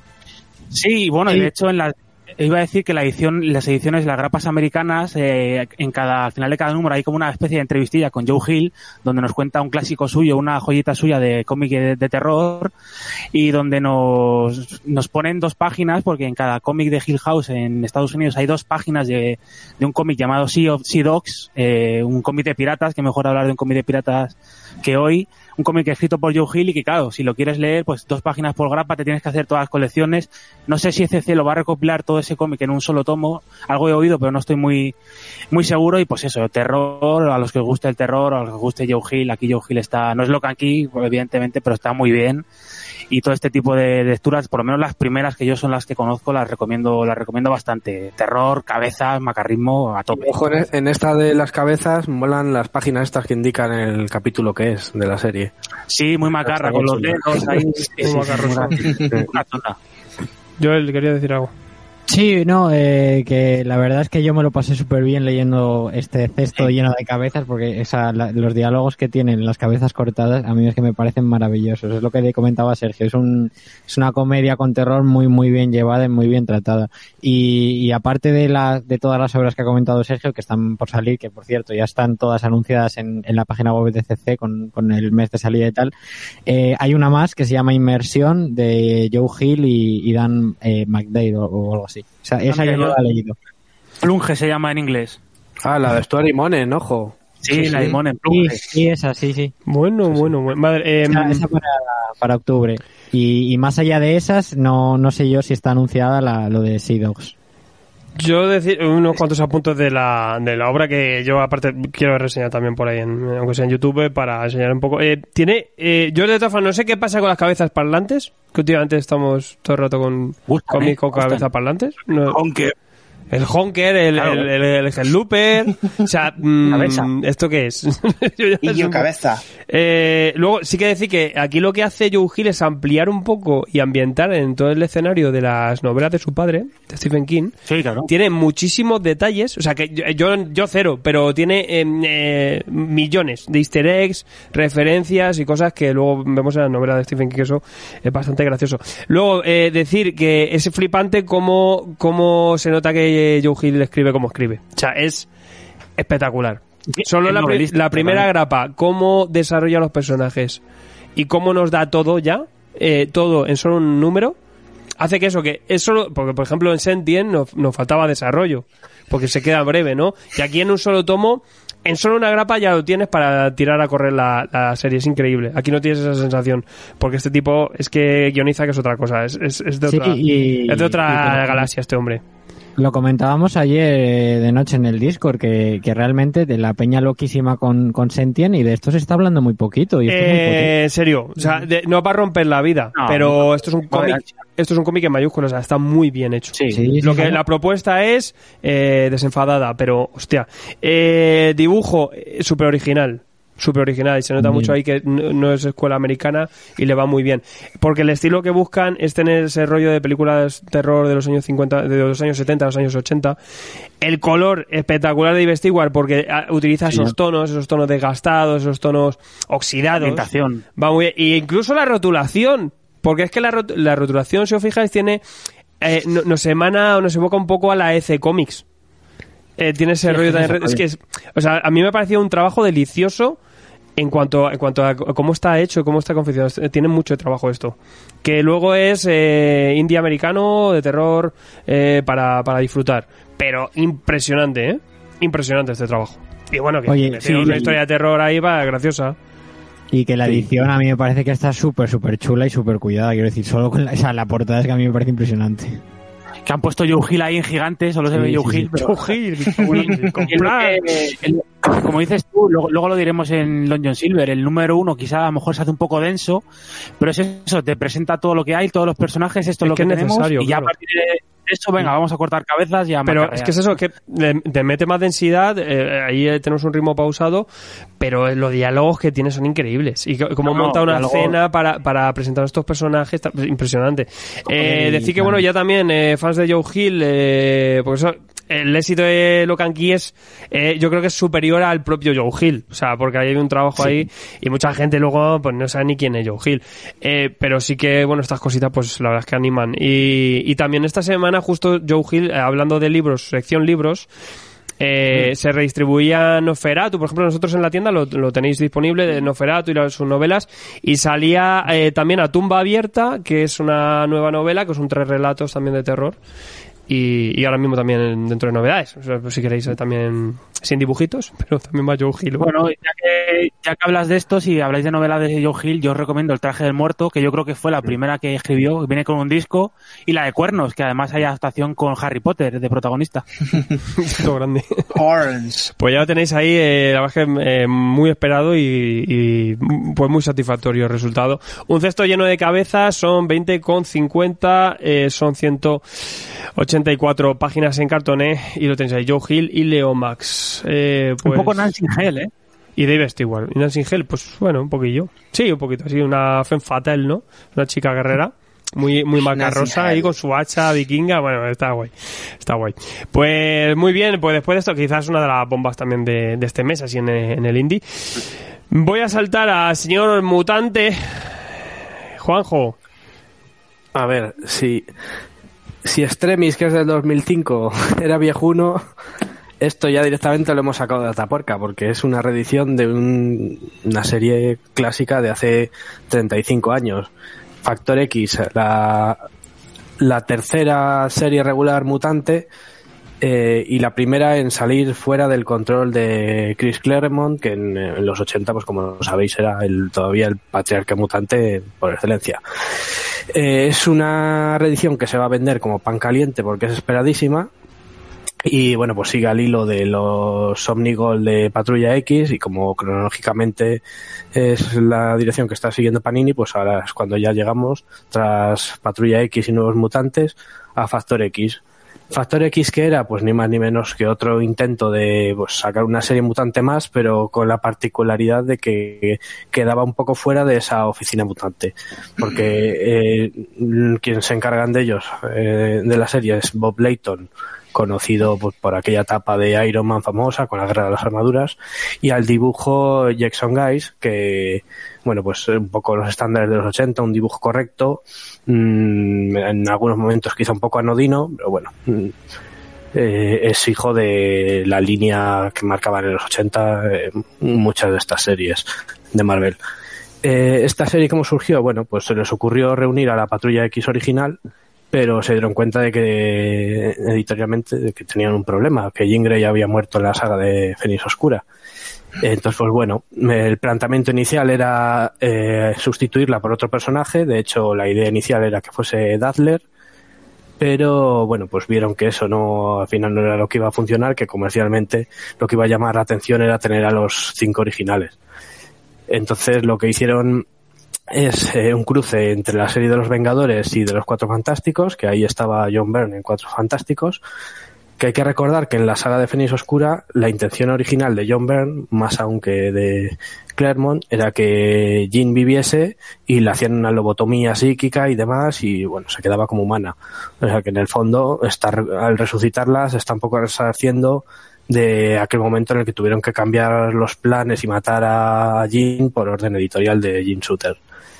Eh, bueno, pues mm, cuando cinco años después, cinco o seis años después, a mediados de los 80, deciden eh, resucitarla para formar este grupo, mm, lo que hacen es, curiosamente, utilizar una idea que propuso Karbasiek, que era pues decir que eh, la Fuerza Fénix creó un duplicado de Jean Grey para tomar esa forma de Fénix y la original estaba en el fondo del mar con Bob Esponja allí en un huevo madurando hasta, hasta que salió. Y bueno, pues eso es un poco de lo que primero tenemos ese cruce de dos números que nos cuenta cómo la encuentran los Vengadores, cómo despierta justo con los recuerdos de antes de la transformación de Fénix, porque es cuando ella ya quedó ahí en esa animación suspendida bajo de, debajo del mar. Y bueno, mm, lo que viene después es la serie regular con la posiblemente peor caracterización de Cíclope de toda la historia, porque un hombre casado con Madeline Pryor y con un hijo pequeño, con Nathan, cuando descubre que Jean está viva, les da boleto y les deja tirados para irse otra vez con ella. Dice, pero vamos a ver, o sea, este es el, el héroe de la raza mutante, o sea, vamos a ver. Hombre, es, su, es su novia de la infancia, maldita sea. Ya, claro, pero vamos, eh, claro, así se cabreó la otra como se cabreó en Inferno, que, que- que- que eso ya llegará el año que viene. Madeleine mola más. Que es fake. Madeleine mola más. Así que bueno, pues entre eso y que el planteamiento es que lo- los cinco originales se unen para fundar la Fundación Factor X de cara al público para ayudar a los mutantes, pero secretamente se hacen pasar por los exterminadores que acuden a pues ante avisos de mutantes para capturarlos y demás. O sea, mm, es un poco difícil de creer, pero si Clark nos creemos que es Superman con lo de las gafas, pues bueno, estos con un mono azul, habrá, habrá que pasarlo también. Eh, pues ese nacimiento era un poco absurdo y por suerte al número 6 ya cambia el guionista y llega la, la mujer anteriormente conocida como Louise Jones, editora de Los Mutantes en la época de Claremont y amiga de Claremont, y se hace con el título y unos números después llegará su marido Walter Simonson, que ya vemos esos primeros números en este, en este tomo. Y bueno, pues allá viene Apocalipsis, los jinetes, la transformación del ángel en el arcángel, eh, toda esa etapa ya que elevó la serie y, le dio mucha más calidad y, y por lo que realmente es más recordada, más allá de la reunión inicial de los personajes. Eh, la edición de Panini pues sigue la línea de todos los Marvel Gold con un montón de extras, con portadas alternativas, con artículos de la revista Marvel Age, incluso pues con la ficha esta del Marvel Handbook, con, con todos los detalles. O sea que, bueno, es una serie que lo va a petar porque era muy esperada, porque nunca se había reeditado desde que salió hace mil años en grapa. Y pues bueno, tanto para los que veteranos que queramos tener una edición pues más chula como para los que quieran seguir buceando en esa historia mutante, pues ahí está este tomo porque que además este mismo año saldrá el segundo, creo que era en noviembre, o sea que no vamos a tener que esperar mucho para, para ver la continuación. Y nada, pues aquí tenemos Factor X para, para todos los fans de Marvel y de los mutantes. Oye, ¿sabemos cuántos tomos van a ser? A ver, es que la particularidad es que parece ser que Inferno lo van a sacar en un tomo aparte que recoja todos los capítulos. Eso trastorna un poco la cuestión. Entonces yo creo que, que igual en cuatro tomos lo pueden esto despachar y ya con eso ya se quedaría después la... Porque esto llega hasta el número 16, incluyendo capítulos extras, un capítulo de Thor, los del cruce inicial y demás. Digo, bueno, pues igual en cuatro volúmenes ya lo han despachado y ya dejan justo después la etapa de Peter David que es un poco la que conocerán los lectores más actuales, o igual Factor X lo relacionan más con eso o con el talent show, pero bueno, que los originales eran estos. Yo soy muy fan de la investigación de Factor X, que aquí haremos programa, pero este Factor X también, clásico. Eh, pues Sí, muy sí. demandada. Es que se ha estado retrasando un año esto por salir, ¿eh? Ay, Dios mío. Incluso este año creo que van a salir dos tomos. Sí, sí, en noviembre sale el segundo, Ay, Dios. porque así ya se, se alinean todos los ómnigos de cara a Inferno el año Se alinean los ómnibus. Es como mirar el firmamento y ver que se alineen.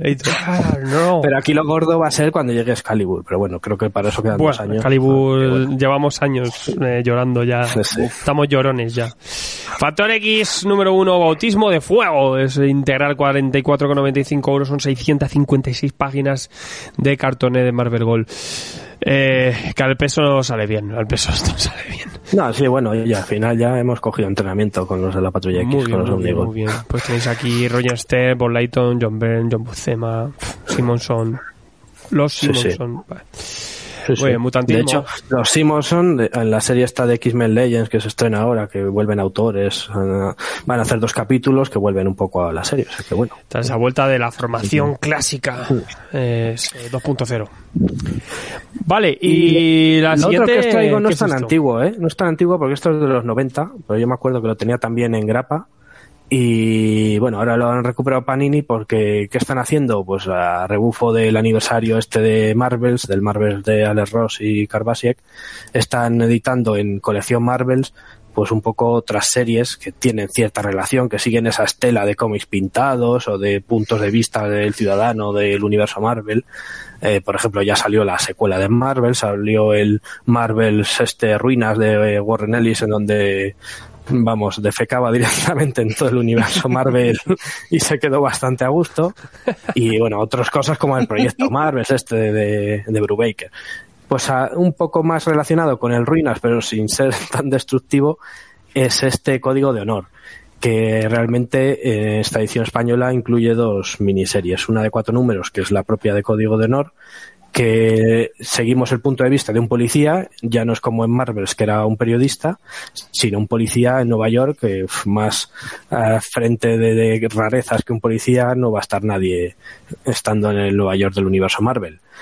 Entonces, eh, como no se cumplió el proyecto original de que continuase Marvels, que después sí que lo hizo, pero mucho más tarde, eh, más allá de los 60 que cubría la serie original, pues bueno, aquí vemos los 70, los 80 con guiones de Chuck Dixon, como este policía ve cómo se va oscureciendo ese universo Marvel, van, van saliendo personajes que ya cruzan la línea del héroe al antihéroe como el castigador, eh, vemos pues eh, las guerras secretas con el todopoderoso caminando por las calles, el motorista fantasma, o sea, todo mucho más alejado de la inocencia que veíamos eh, dibujada, pintada por Alex Ross en ese universo Marvel. Los 90.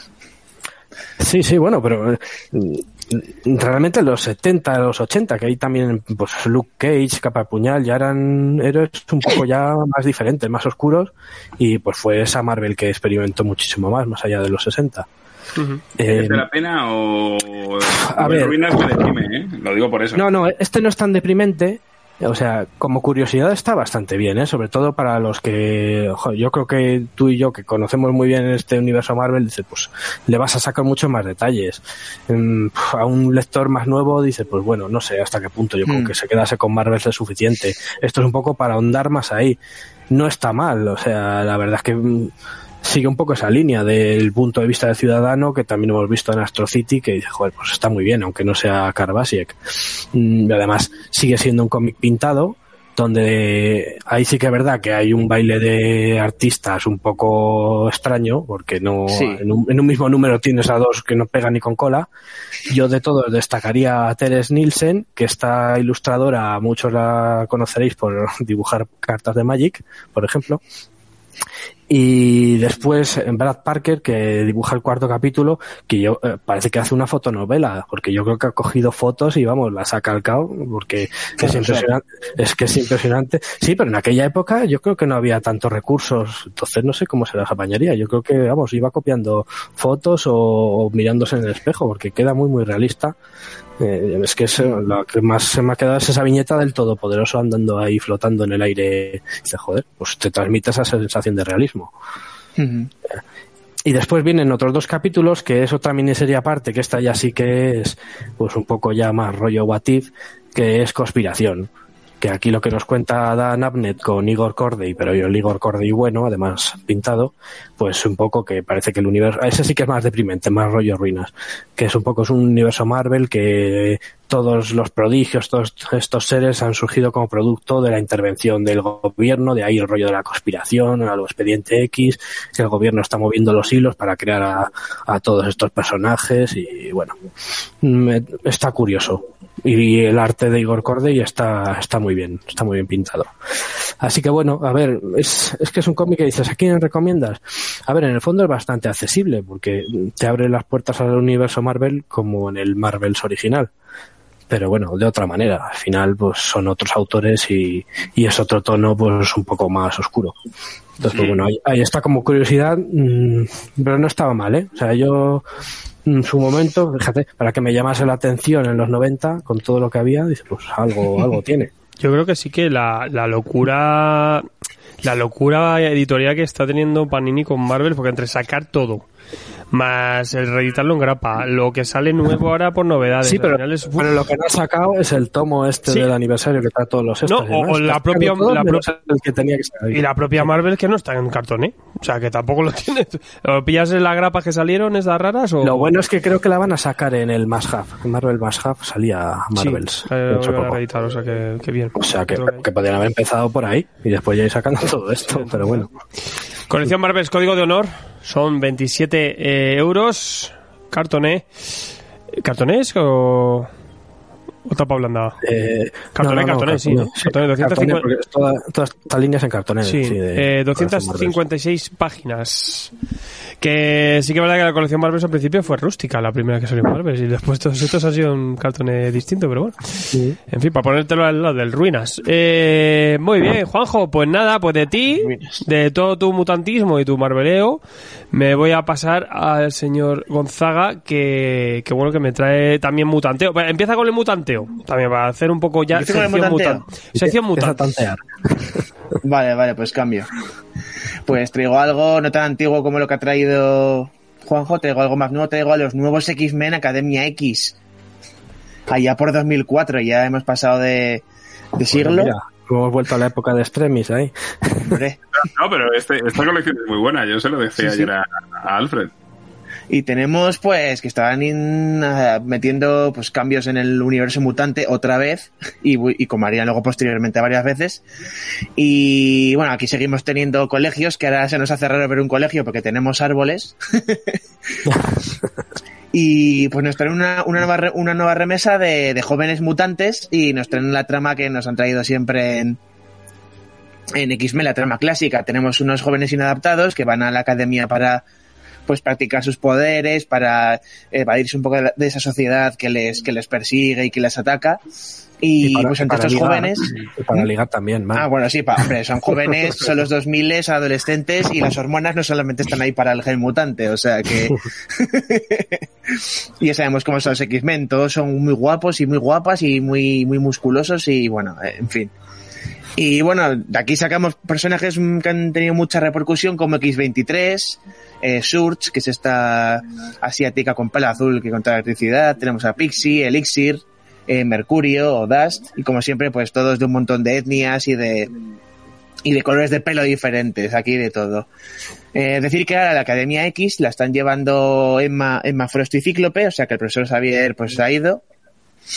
Y tenemos a varios X-Men y nuevos mutantes que ya no son tan, tan nuevos porque ya tienen sus años, como Moonstar, que son pues los tutores y profesores de toda esta nueva remesa de, de mutantes, a los que aparte de enseñar pues lo típico que tienen que aprender en una escuela del, del, día a día, pues a los que quieren les enseñan a usar sus poderes, trabajar en equipo para que en un futuro pues puedan formar parte de esta, de estas filas de, de X-Men pero meten como novedad que hay que se forman varios grupos de, de mutantes en plan como si fuese Hogwarts y cada uno pues como tutelado por un por un profesor diferente. Esto hará que pues, haya rivalidades que que se piquen entre ellos o que haya pues eh, relaciones de ay tú estás en ese equipo pero me gustas oh Dios mío o sea todo muy muy adolescente. Decir bueno como ya he dicho esta esta esta obra le dio como un aire fresco a a los X-Men que ya mucho tiempo con los mismos con los mismos mutantes así por la juventud de de el rollo ese más juvenil que tenían las aventuras, eh, la novedad de que había un montón de personajes nuevos, que esto también fue algo malo porque a medida que avanzó la serie se dieron cuenta de que había demasiados mutantes y pues tuvieron que amochar a varios, pero eso ya llegará en un futuro. Eh, si no estoy equivocado, en este tomo recogen los 11 primeros numeritos, eh, de unos 44 que fueron en total, o sea que imagino que se publican en cuatro tomos, o que quedan tres más, porque si no estoy equivocado, creo que esto se publicó en 2005 en grapas y no se ha vuelto a publicar desde entonces, y a lo mejor sí. No, no estoy seguro. No, de hecho, Julián Clemente dijo que, que iban a probar a ver cómo funcionaba esto para Hmm. después seguir reeditando. O sea, que como esto se la pegue, se va a quedar todo Joder, eso pues- de los se van a nuevos quedar con el- mutantes de esa época perdido. Sí, sí, porque esto aquí en España, ya, te- ya digo, eh, se publicaron las grapas y creo que no se ha vuelto a publicar hasta entonces, o sea, desde No, 2005 no, no, ha pasado un montón de tiempo, pero en Mm. cambio en América sí que vendió bastante bien. Estos nuevos mutantes fueron bastante bien acogidos. Y ojo, Y bueno, si os gusta algún personaje, para la época no vendían mal, ¿eh? No, no, por eso ya digo que fueron bastante populares. 30 colecciones de mutantes. Y, y yo creo que esta colección la tengo completa. Esta es la época en la que Vaughan nos sacó Mística, en la que hubo varias cositas ahí que era como, uy, mira, interesante. Y ya digo, tenía un montón de personajes populares y si os gusta alguno que a lo mejor amocha en, en alguno de estos 44 números, eh, no pasa nada, porque ahora ha revivido todo el mundo, o sea que Es que es una Chris cosa que me da rabia. vamos, le, le daba al matarile que no veas. Sí, sí, es que jo, tenían mutantes para aburrir, era como, venga, aquí sobra gente. Así que llegó el complejo de Mesías, disolvieron esto y mataron a Arios. Pero me da mucha rabia porque las nuevas colecciones de, de X-Men, después de Hoxpox, no han cogido casi ninguno de, vamos, ni, ni X-23, que no sé ni de puñetas anda, o sea, no han cogido a ninguno de estos jóvenes, siguen tirando de, de la, de la remesa. En vez de ponerme a, a Mariposa Mental en 28 series de X-Men, cogedme y ponerme alguno de estos. de Hombre, estos Nuevos Mutantes sí que está. Nuevos Mutantes hay un remix ahí de gente de esta, ¿eh? Eh, Sí, han sí. cogido a, la Armadura, a Armor y alguno más, pero me, falta, no sé, Mercurio. eh, ya digo, X23 no sé dónde puñetas está ahora mismo. Está en lo de la cámara esa, se metieron en la cámara aquella. De, Joder, y, es que peligro. salido. Es que había, que acabarse lo venda. Que yo, yo la empecé, la, la tengo en toda, pero ya acabarla, pf, ya ahí. Que digo yo, esto cronológicamente está con Astonishing. Sí. Sí, sí, justo. Sí, sí, pues era eso, a ver si vende, terminan de publicarlo porque yo creo que cuatro tomos, 11, son 44 números, 11 por cada por cada tomo, pues ala, en cuatro tomos ya lo tienes. Panini está un poco loca ahí haciéndolo. No dejéis a nadie a medias. abriendo los Marvel Collection estos cuando todavía tienes que cerrar algunas cositas. Y lo- los Factor X, por ejemplo, que nos caen con cuentagotas. Mm. Eh, ¿Qué haces? ¿Qué haces, Panini? Pero bueno, está bien. Academia X, ahí está. Academia X, eligiendo bando. 27 euros en tapa dura que llega, cartoné. Y pues nada, ¿qué más quieres? ¿Cuántas páginas? ¿Páginas? Pues, pues no sé, porque aquí me salen 27. No creo que tenga 27. Fallo de esto, rápido, vamos. Ha sido un curso- 270, dejemos que se dejo 200, cero. 200, Ha sido un curso rápido, vamos. 200 páginas, amigos. Que no son 272. pocas. 200 páginas mutantes. Otras más. Madre mía, qué, Casi. qué semana de, de tomos. Madre mía. Y todavía queda, ¿eh? Que tengo que repasar más. Vale, Gonzaga. Y oye, ¿qué pasa? Que hay que traer europeo, macho. Venga. Sí, hombre, yo, yo traigo de todo, yo traigo variedad. Menos manga que no me dejan, salvando Yotaku.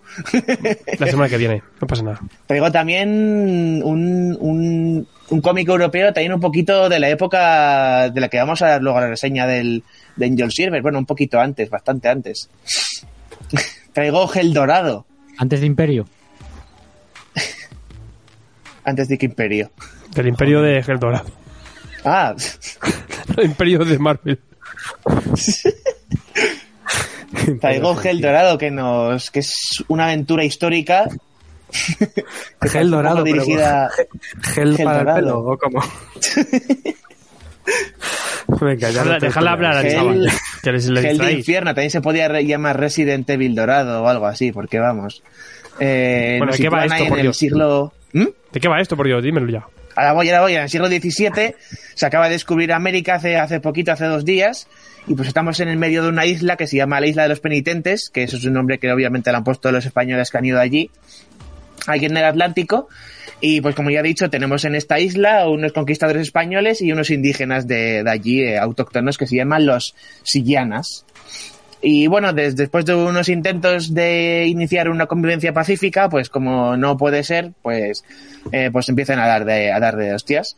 Porque tenemos por un lado que los nativos viven bajo un líder que es un tirano, que es muy, muy de hacer guerras, que se llama Pavo Caltán.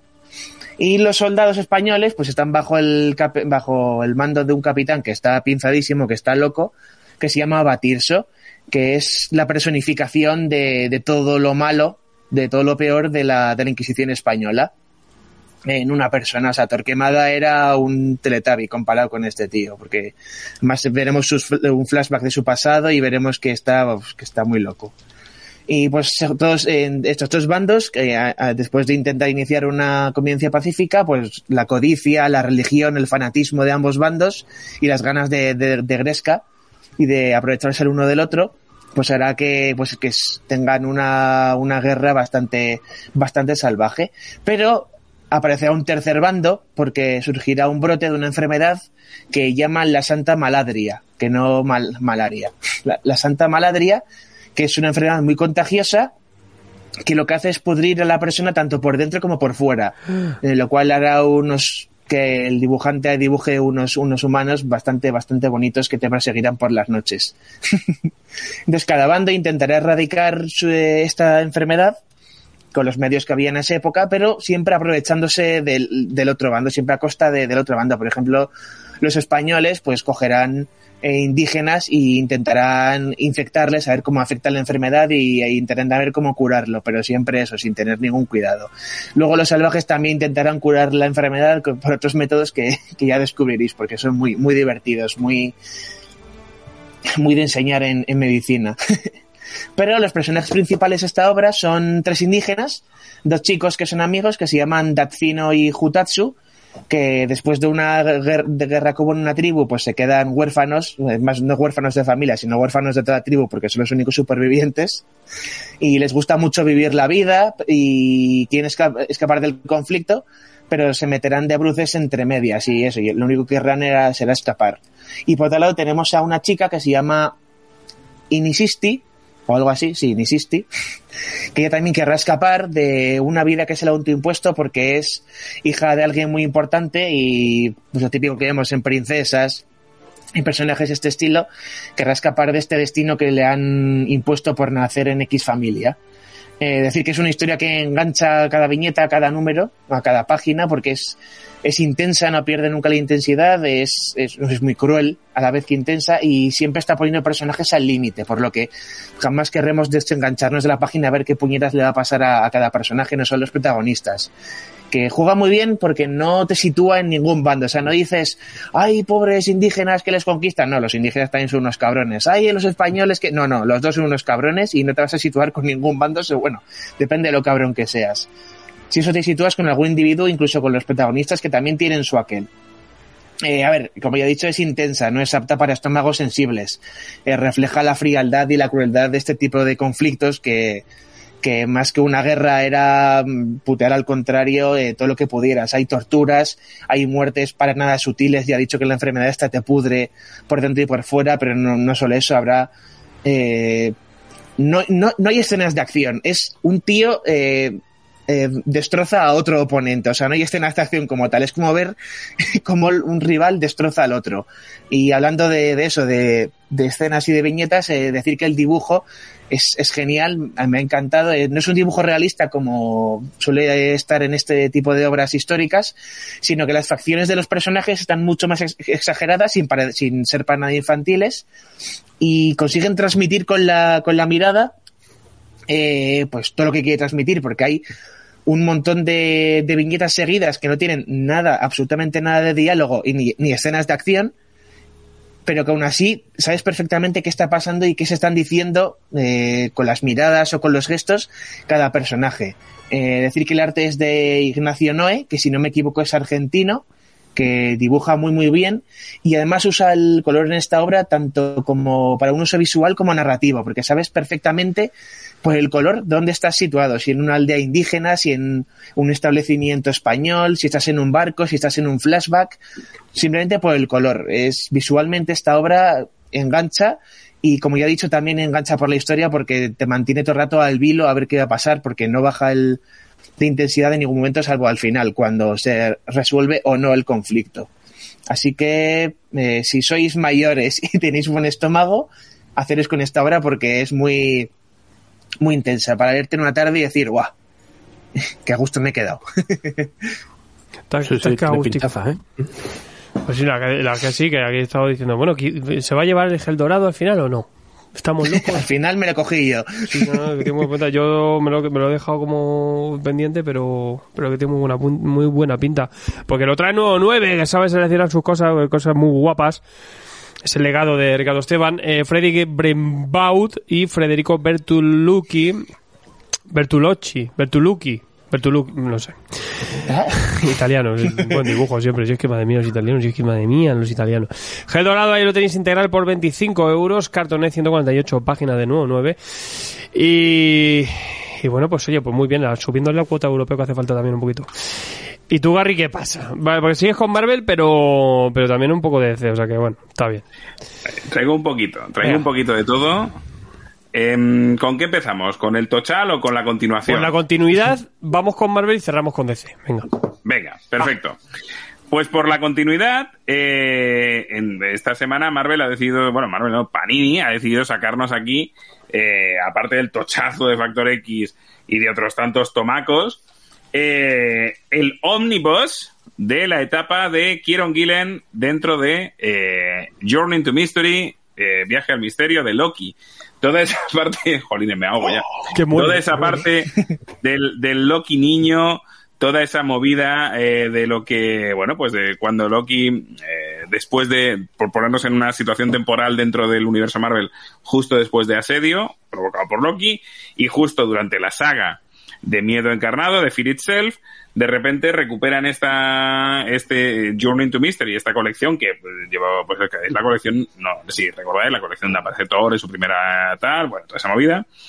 Em, de repente recuperan esta cabecera y se la dan a Loki, al Loki niño, que, que bueno, eh, yo creo que, bueno, tienen, vamos a decir algo así como que tiene, vamos a decir cinco arcos, ¿vale? Eh, que de hecho en Estados Unidos, en Estados Unidos están recopilados, digamos, dentro de, de cuatro volúmenes y luego un quinto volumen que es un crossover final con la colección de Thor, ¿no? Entonces, eh, de lo que peca al principio la serie es precisamente de esa vinculación excesiva con miedo encarnado, con Fear Itself.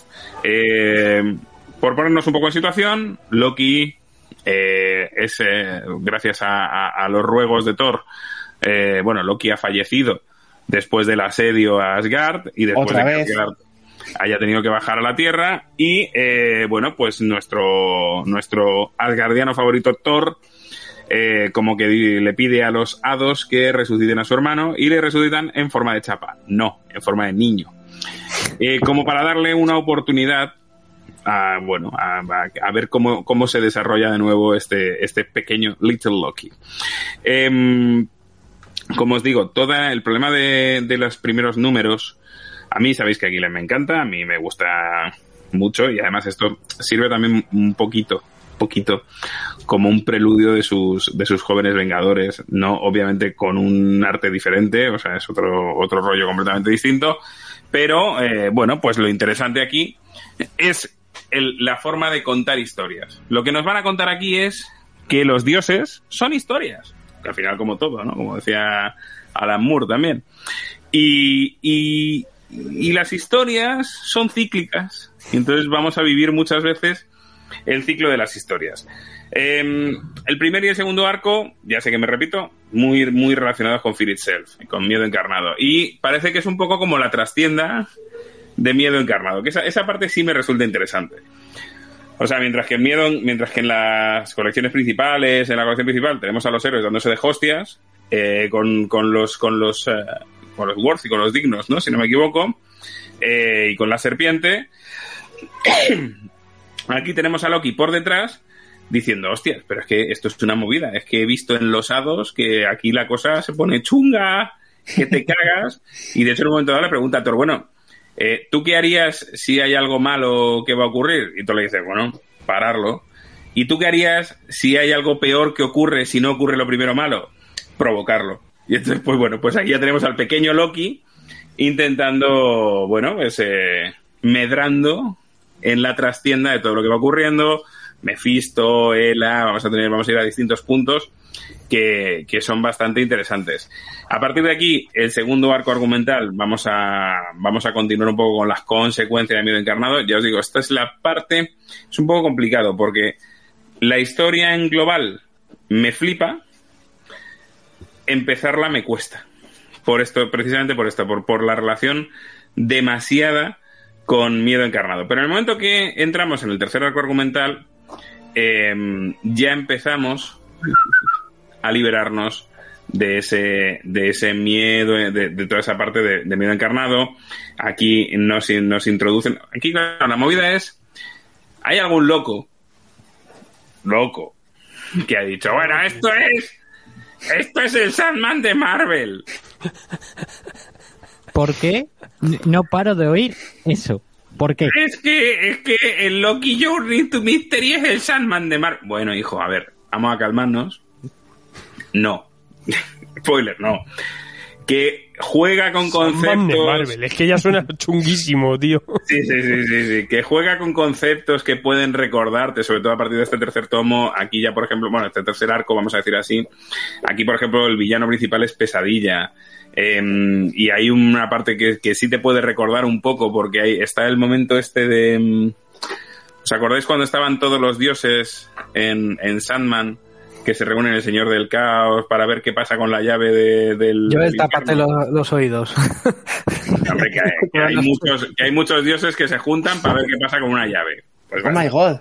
pues aquí se, se juntan como las, las diferentes versiones de los señores del miedo, ¿no? Que es, es, es interesante ese concepto. El Em, Joel Pesadilla.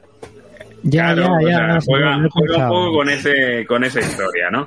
Em, está bien, está bien y, y es divertida. Y luego también nos lo va trufando, en este sentido de nuevo como Sandman, con de repente números únicos dedicados a un personaje o, por ejemplo, a Volstagg o tenemos un número único dedicado pum, a, a un personajillo que haya aparecido y que está interesante.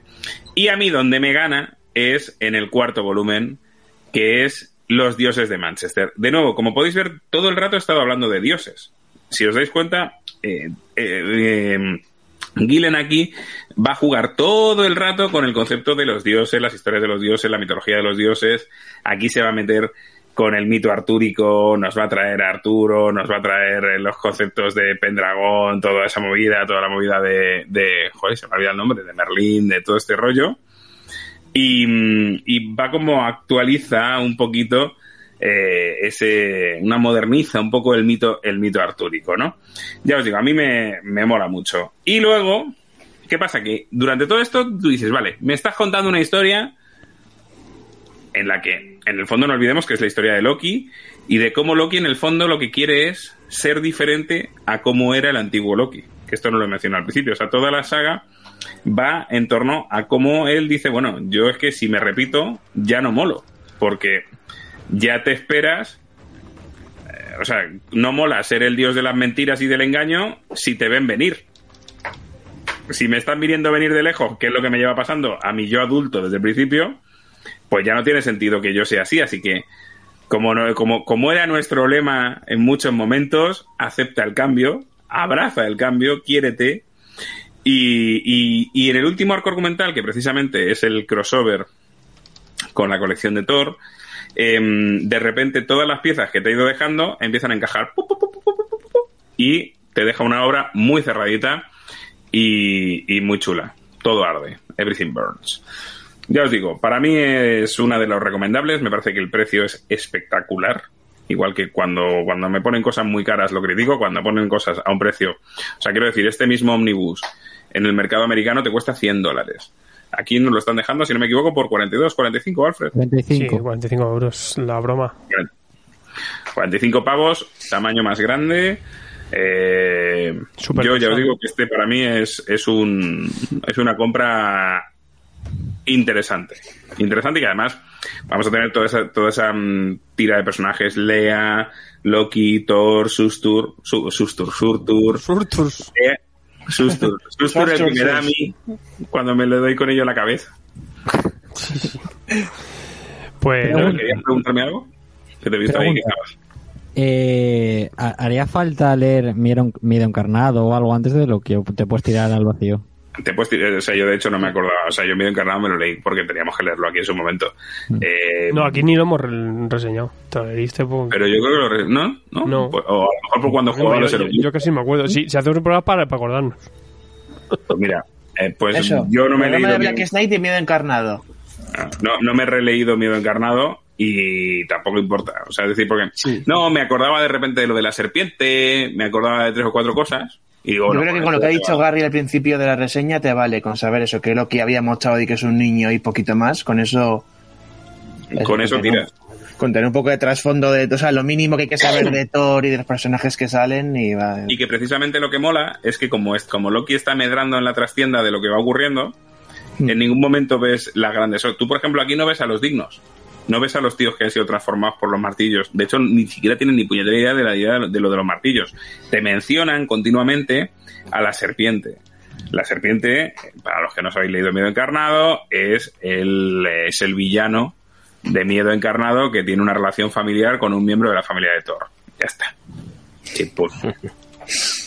Qué bien, eh, Juanjo se ha reído ahí, ha dicho, "Ay, Sí. Qué, bien, qué bien llevado, que cómo lo ha llevado Gary para no hacer el spoiler. Ha sorteado ahí. uh, uh. No vamos a decir que es el primo del pueblo, ¿no? Pero cómo os gusta, ¿eh? Cómo os gusta, cómo gusta. El tatarabuelo.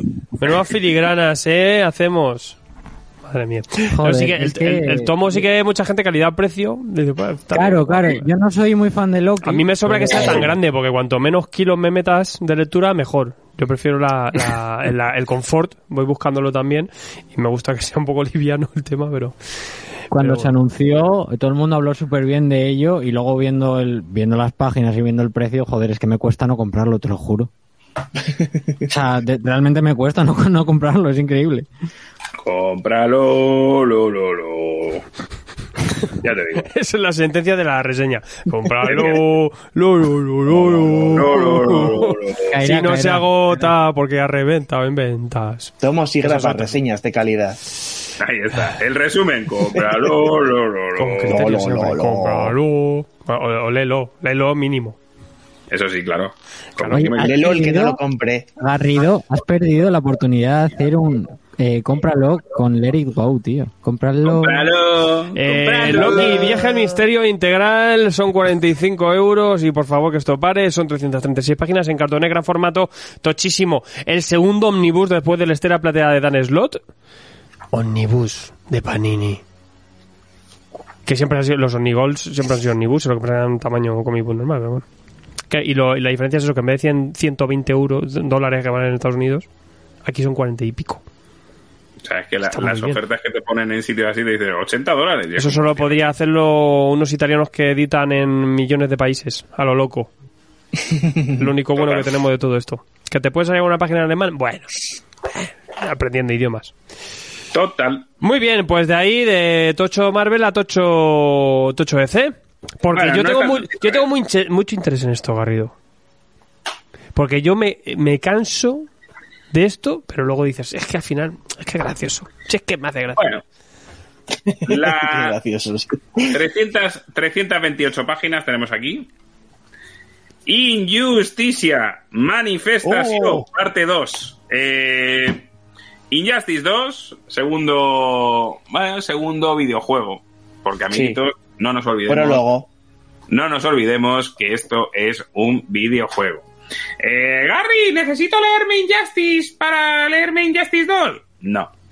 ¿Necesito haber jugado al videojuego? Hombre, si lees a ver si juegas al videojuego, mejor. Porque así te enteras un poco de qué va la vaina. A mí me dio igual. ¿Necesito algo más? Hombre, pues te recomiendan que te leas el, el año cero este, o zona cero, no me acuerdo cómo se llama ahora mismo, te lo ponen cero. Sí, no, pero a ver cómo lo ponen, ¿eh? Eh, estos eventos toman lugar justo Injustice Zona Cero, que también lo tiene recuperado en un tomito. Que en Injustice Zona Cero, para los que no lo sabéis, os cuenta básicamente la historia del primer videojuego de Injustice. Eh, No, te, hace todo, el- Injustice- te hace todo el spoiler. O sea, no lo claro, te compréis. cuenta el videojuego. Si no has jugado al videojuego, pues mira, ya lo tienes. Todo el si spoiler de os, os los metéis en YouTube, cinemáticas Injustice, y ya está. y tenéis una peli de dos horas con toda la historia del Injustice. Todo el spoiler. Oye, ¿y esa vocecilla quién es? ¿Herejías Jones? Que te está ahí preguntando cosas. Me. Exacto. Es- raro ahí. Es, es Herejías Johnson, que tiene ahí mi... Tengo Johnson. Me gusta Herejías Johnson. Entonces, Lo vamos a traer más al programa. Sí, sí, Herejía Johnson ya va a ser un personaje habitual. ¡Hola! ¡Señor Garrido! ¡Está grapa! ¡La van a sacar en integral! Así pues, eh, Injustice 2. Eh, Injustice, mundo. Para los que no conocéis Injustice, mira, esto como lo de Green Lantern. Para los que no conocéis Injustice, ¿En serio vas a decir? Injustice! ¿En un serio? videojuego de mucho éxito en el que los superhéroes se pegan tollinas porque resulta que estamos en un mundo alternativo en el Una que el sociedad. Joker en el que el Joker le ha mm, bueno, que Superman le arranca el corazón al Joker después de que el Joker reventara eh, Metrópolis y mm, hiciera que Superman matara a Lois con su hijo nonato en su vientre. Pero, pero, Chan, Boom. chan, chan. A partir de ahí, Estado policial, la Liga de la Justicia de Superman haciendo de las suyas y la resistencia de Batman, vamos a intentar salvarnos. Tracatrá. Resumen Injustice. Spoiler, Superman pierde. Oh, Oh, ¿Cuántos años y cuántos videojuegos después lo hemos hecho? Madre mía. aún, ¿Y cómo aún seguimos sin aprender, ¿eh? De que Batman no gana a Superman, pero aún sigue en Qué- R qué que huevos, R. eh. Eh, sigue, pero bueno. Em, claro, eh, este volumen nos, nos, nos trae en ese mundo, ese mundo en el que ya, bueno, pues es un mundo en reconstrucción. Hemos salido de la tiranía del imperio de Superman y eh, estamos justo antes de los eventos que van a ocurrir en Injustice 2, en el videojuego Injustice 2. Para los que no habéis jugado, en el videojuego Injustice 2, básicamente hay una amenaza muy jodida, muy jodida, que es Brainiac, que viene a comerse la Tierra, rollo Galactus, o a pillarse las ciudades, o lo que le venga en gana. Y eh, todos los héroes que antes eran de dos bandos, pues ahora tienen que juntarse y Superman sigue siendo un cabrón. Em, a partir de ahí, bueno, pues aquí lo que vamos a ver sobre todo son- es, es el previo. Vamos a ver un mundo en reconstrucción, Batman y lo que queda de su, de su resistencia, pues intentando, intentando de alguna manera, eh, bueno, pues recuperar un poco, no voy a decir recuperar el control, sino darle, darle, darle al pueblo el control. Superman en la cárcel y mientras tanto pues los poderes fácticos liando de las suyas con un nuevo escuadrón suicida eh, con un Harley es muy protagonista aquí precisamente porque ella fue la protagonista de este de este Injustice eh, Zona Cero y, y es cierto que en el videojuego tiene bastante importancia y bueno pues a partir de aquí vamos a ver lo, interesante es que nos van a meter personajes o nos van a presentar personajes que no han salido en- ni en el videojuego ni en ni en los ni en lo ni en, la- ni en el cómic anterior eh, que nos van a dar un trasfondo mayor a ese mundo. Vamos a tener a Ra's al vamos a tener a Blue Beetle, Ted Kord, Booster Gold y nos van a ir. Este es un tomo, ya os digo, es un primer volumen. Em, pasan cosas, pasan cosas chungas, eh, pero tampoco hay grandes. eh, esto, digamos que aquí se está fraguando todo lo que va a ir ocurriendo en, en los siguientes tomos. ¿Hasta, El que, hasta que gallega ese tomo? ¿Cómo, cómo? ¿Hasta que se gallega ese tomo? Este tomo llega hasta, eh, hasta la parte del juicio. Ah, vale. Con eso ya te lo digo todo. Sí, bueno, decir también que en Injustice 2 explican por qué algunos superiores estuvieron desaparecidos en Injustice, pero luego han reaparecido en Injustice 2, tanto como DLCs o con normales, como los Teen Claro. Titans, por ejemplo. O sea, que también te van metiendo como cositas que se quedaron un poco en el aire. Claro, juega mucho con. O sea, al final Injustice, tanto la colección de Injustice, la original, como, como esta, no dejan de ser subproductos. Que, Gary, Muy buenos. eh, claro, herej- herejía Johnson. Gary, Gary, pero ¿la colección es buena o es un coñazo como otras tantas que hay que son subproductos? Pues probablemente durante muchos años Injustice fue la mejor colección del universo DC. Y os lo digo así sin despeinarme. Totalmente. Están reventados, ¿eh? Están, Sí, sí. salvo el tomo 2, me parece, o así. Están- Si no, preguntarle a Snyder que. Batman vs Superman tiene alguna cosilla de...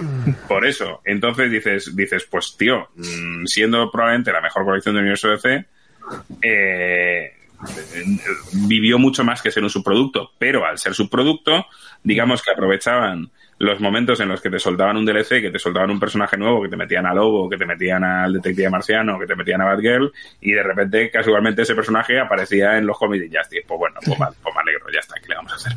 Lo que, no, lo que han tenido valor es de meter algunos personajes que han sacado de DLC, las tortugas ninja, Sub-Zero, todos estos tenían que haber salido también. Es que eso es después, eso es después del juego. Claro, es que, es que la- eh, todo eso es en el juego que es mucho después que lo que está ocurriendo aquí. Vale, vale. Entonces, eh, ya os digo, esto, si sois seguidores de Injustice, si bien es cierto que os voy a decir una cosa, esto tiene menos calidad para mí que la colección de Injustice. Si bien es cierto que tiene otro punto positivo, y es que es más corto. El problema de Injustice yo creo que fue que se alargó demasiado con el rollo esto de los cinco años y, y acabó pecando en un momento dado de, bueno, pues muchas subidas y bajadas de interés, ¿no? Esto es más corto, más concentrado. Esto, si no me equivoco, van a ser tres volúmenes. Son volúmenes mucho más pequeños que los volúmenes de, de, de los años de Injustice. Y, y si bien es cierto que, que, bueno, pues que no es tan, tan, tan, tan chulo, eh, pues bueno, vamos a tener básicamente a, a Tom Taylor haciendo lo que le gusta, que es, va a hacer lo que le sale de las narices. Eh, y van a meter esos personajes chulos. Agarre, una Batman. pregunta. Dime. Eh, que como es canon en el universo de Injustice, imagino que también tra- traerás Injustice contra Masters del Universo, ¿no? Esa ya la traje, tío. ¿Ah, sí? Menudo orejazo. Ay, no. Me lo perdí. Eso lo traje yo ya. Obviamente lo he traído, querido. Escúchate Vale, los programas. ahora, Escúchate los programas. Hace, hace tiempo, ¿eh? Pero, Me voy a escuchar ahora en cuanto acabe esto. por supuesto. Pues ya os digo, chicos, 42 pavetes, eh, 328 páginas, Injustismo, van a ser tres volúmenes y va a estar chulo.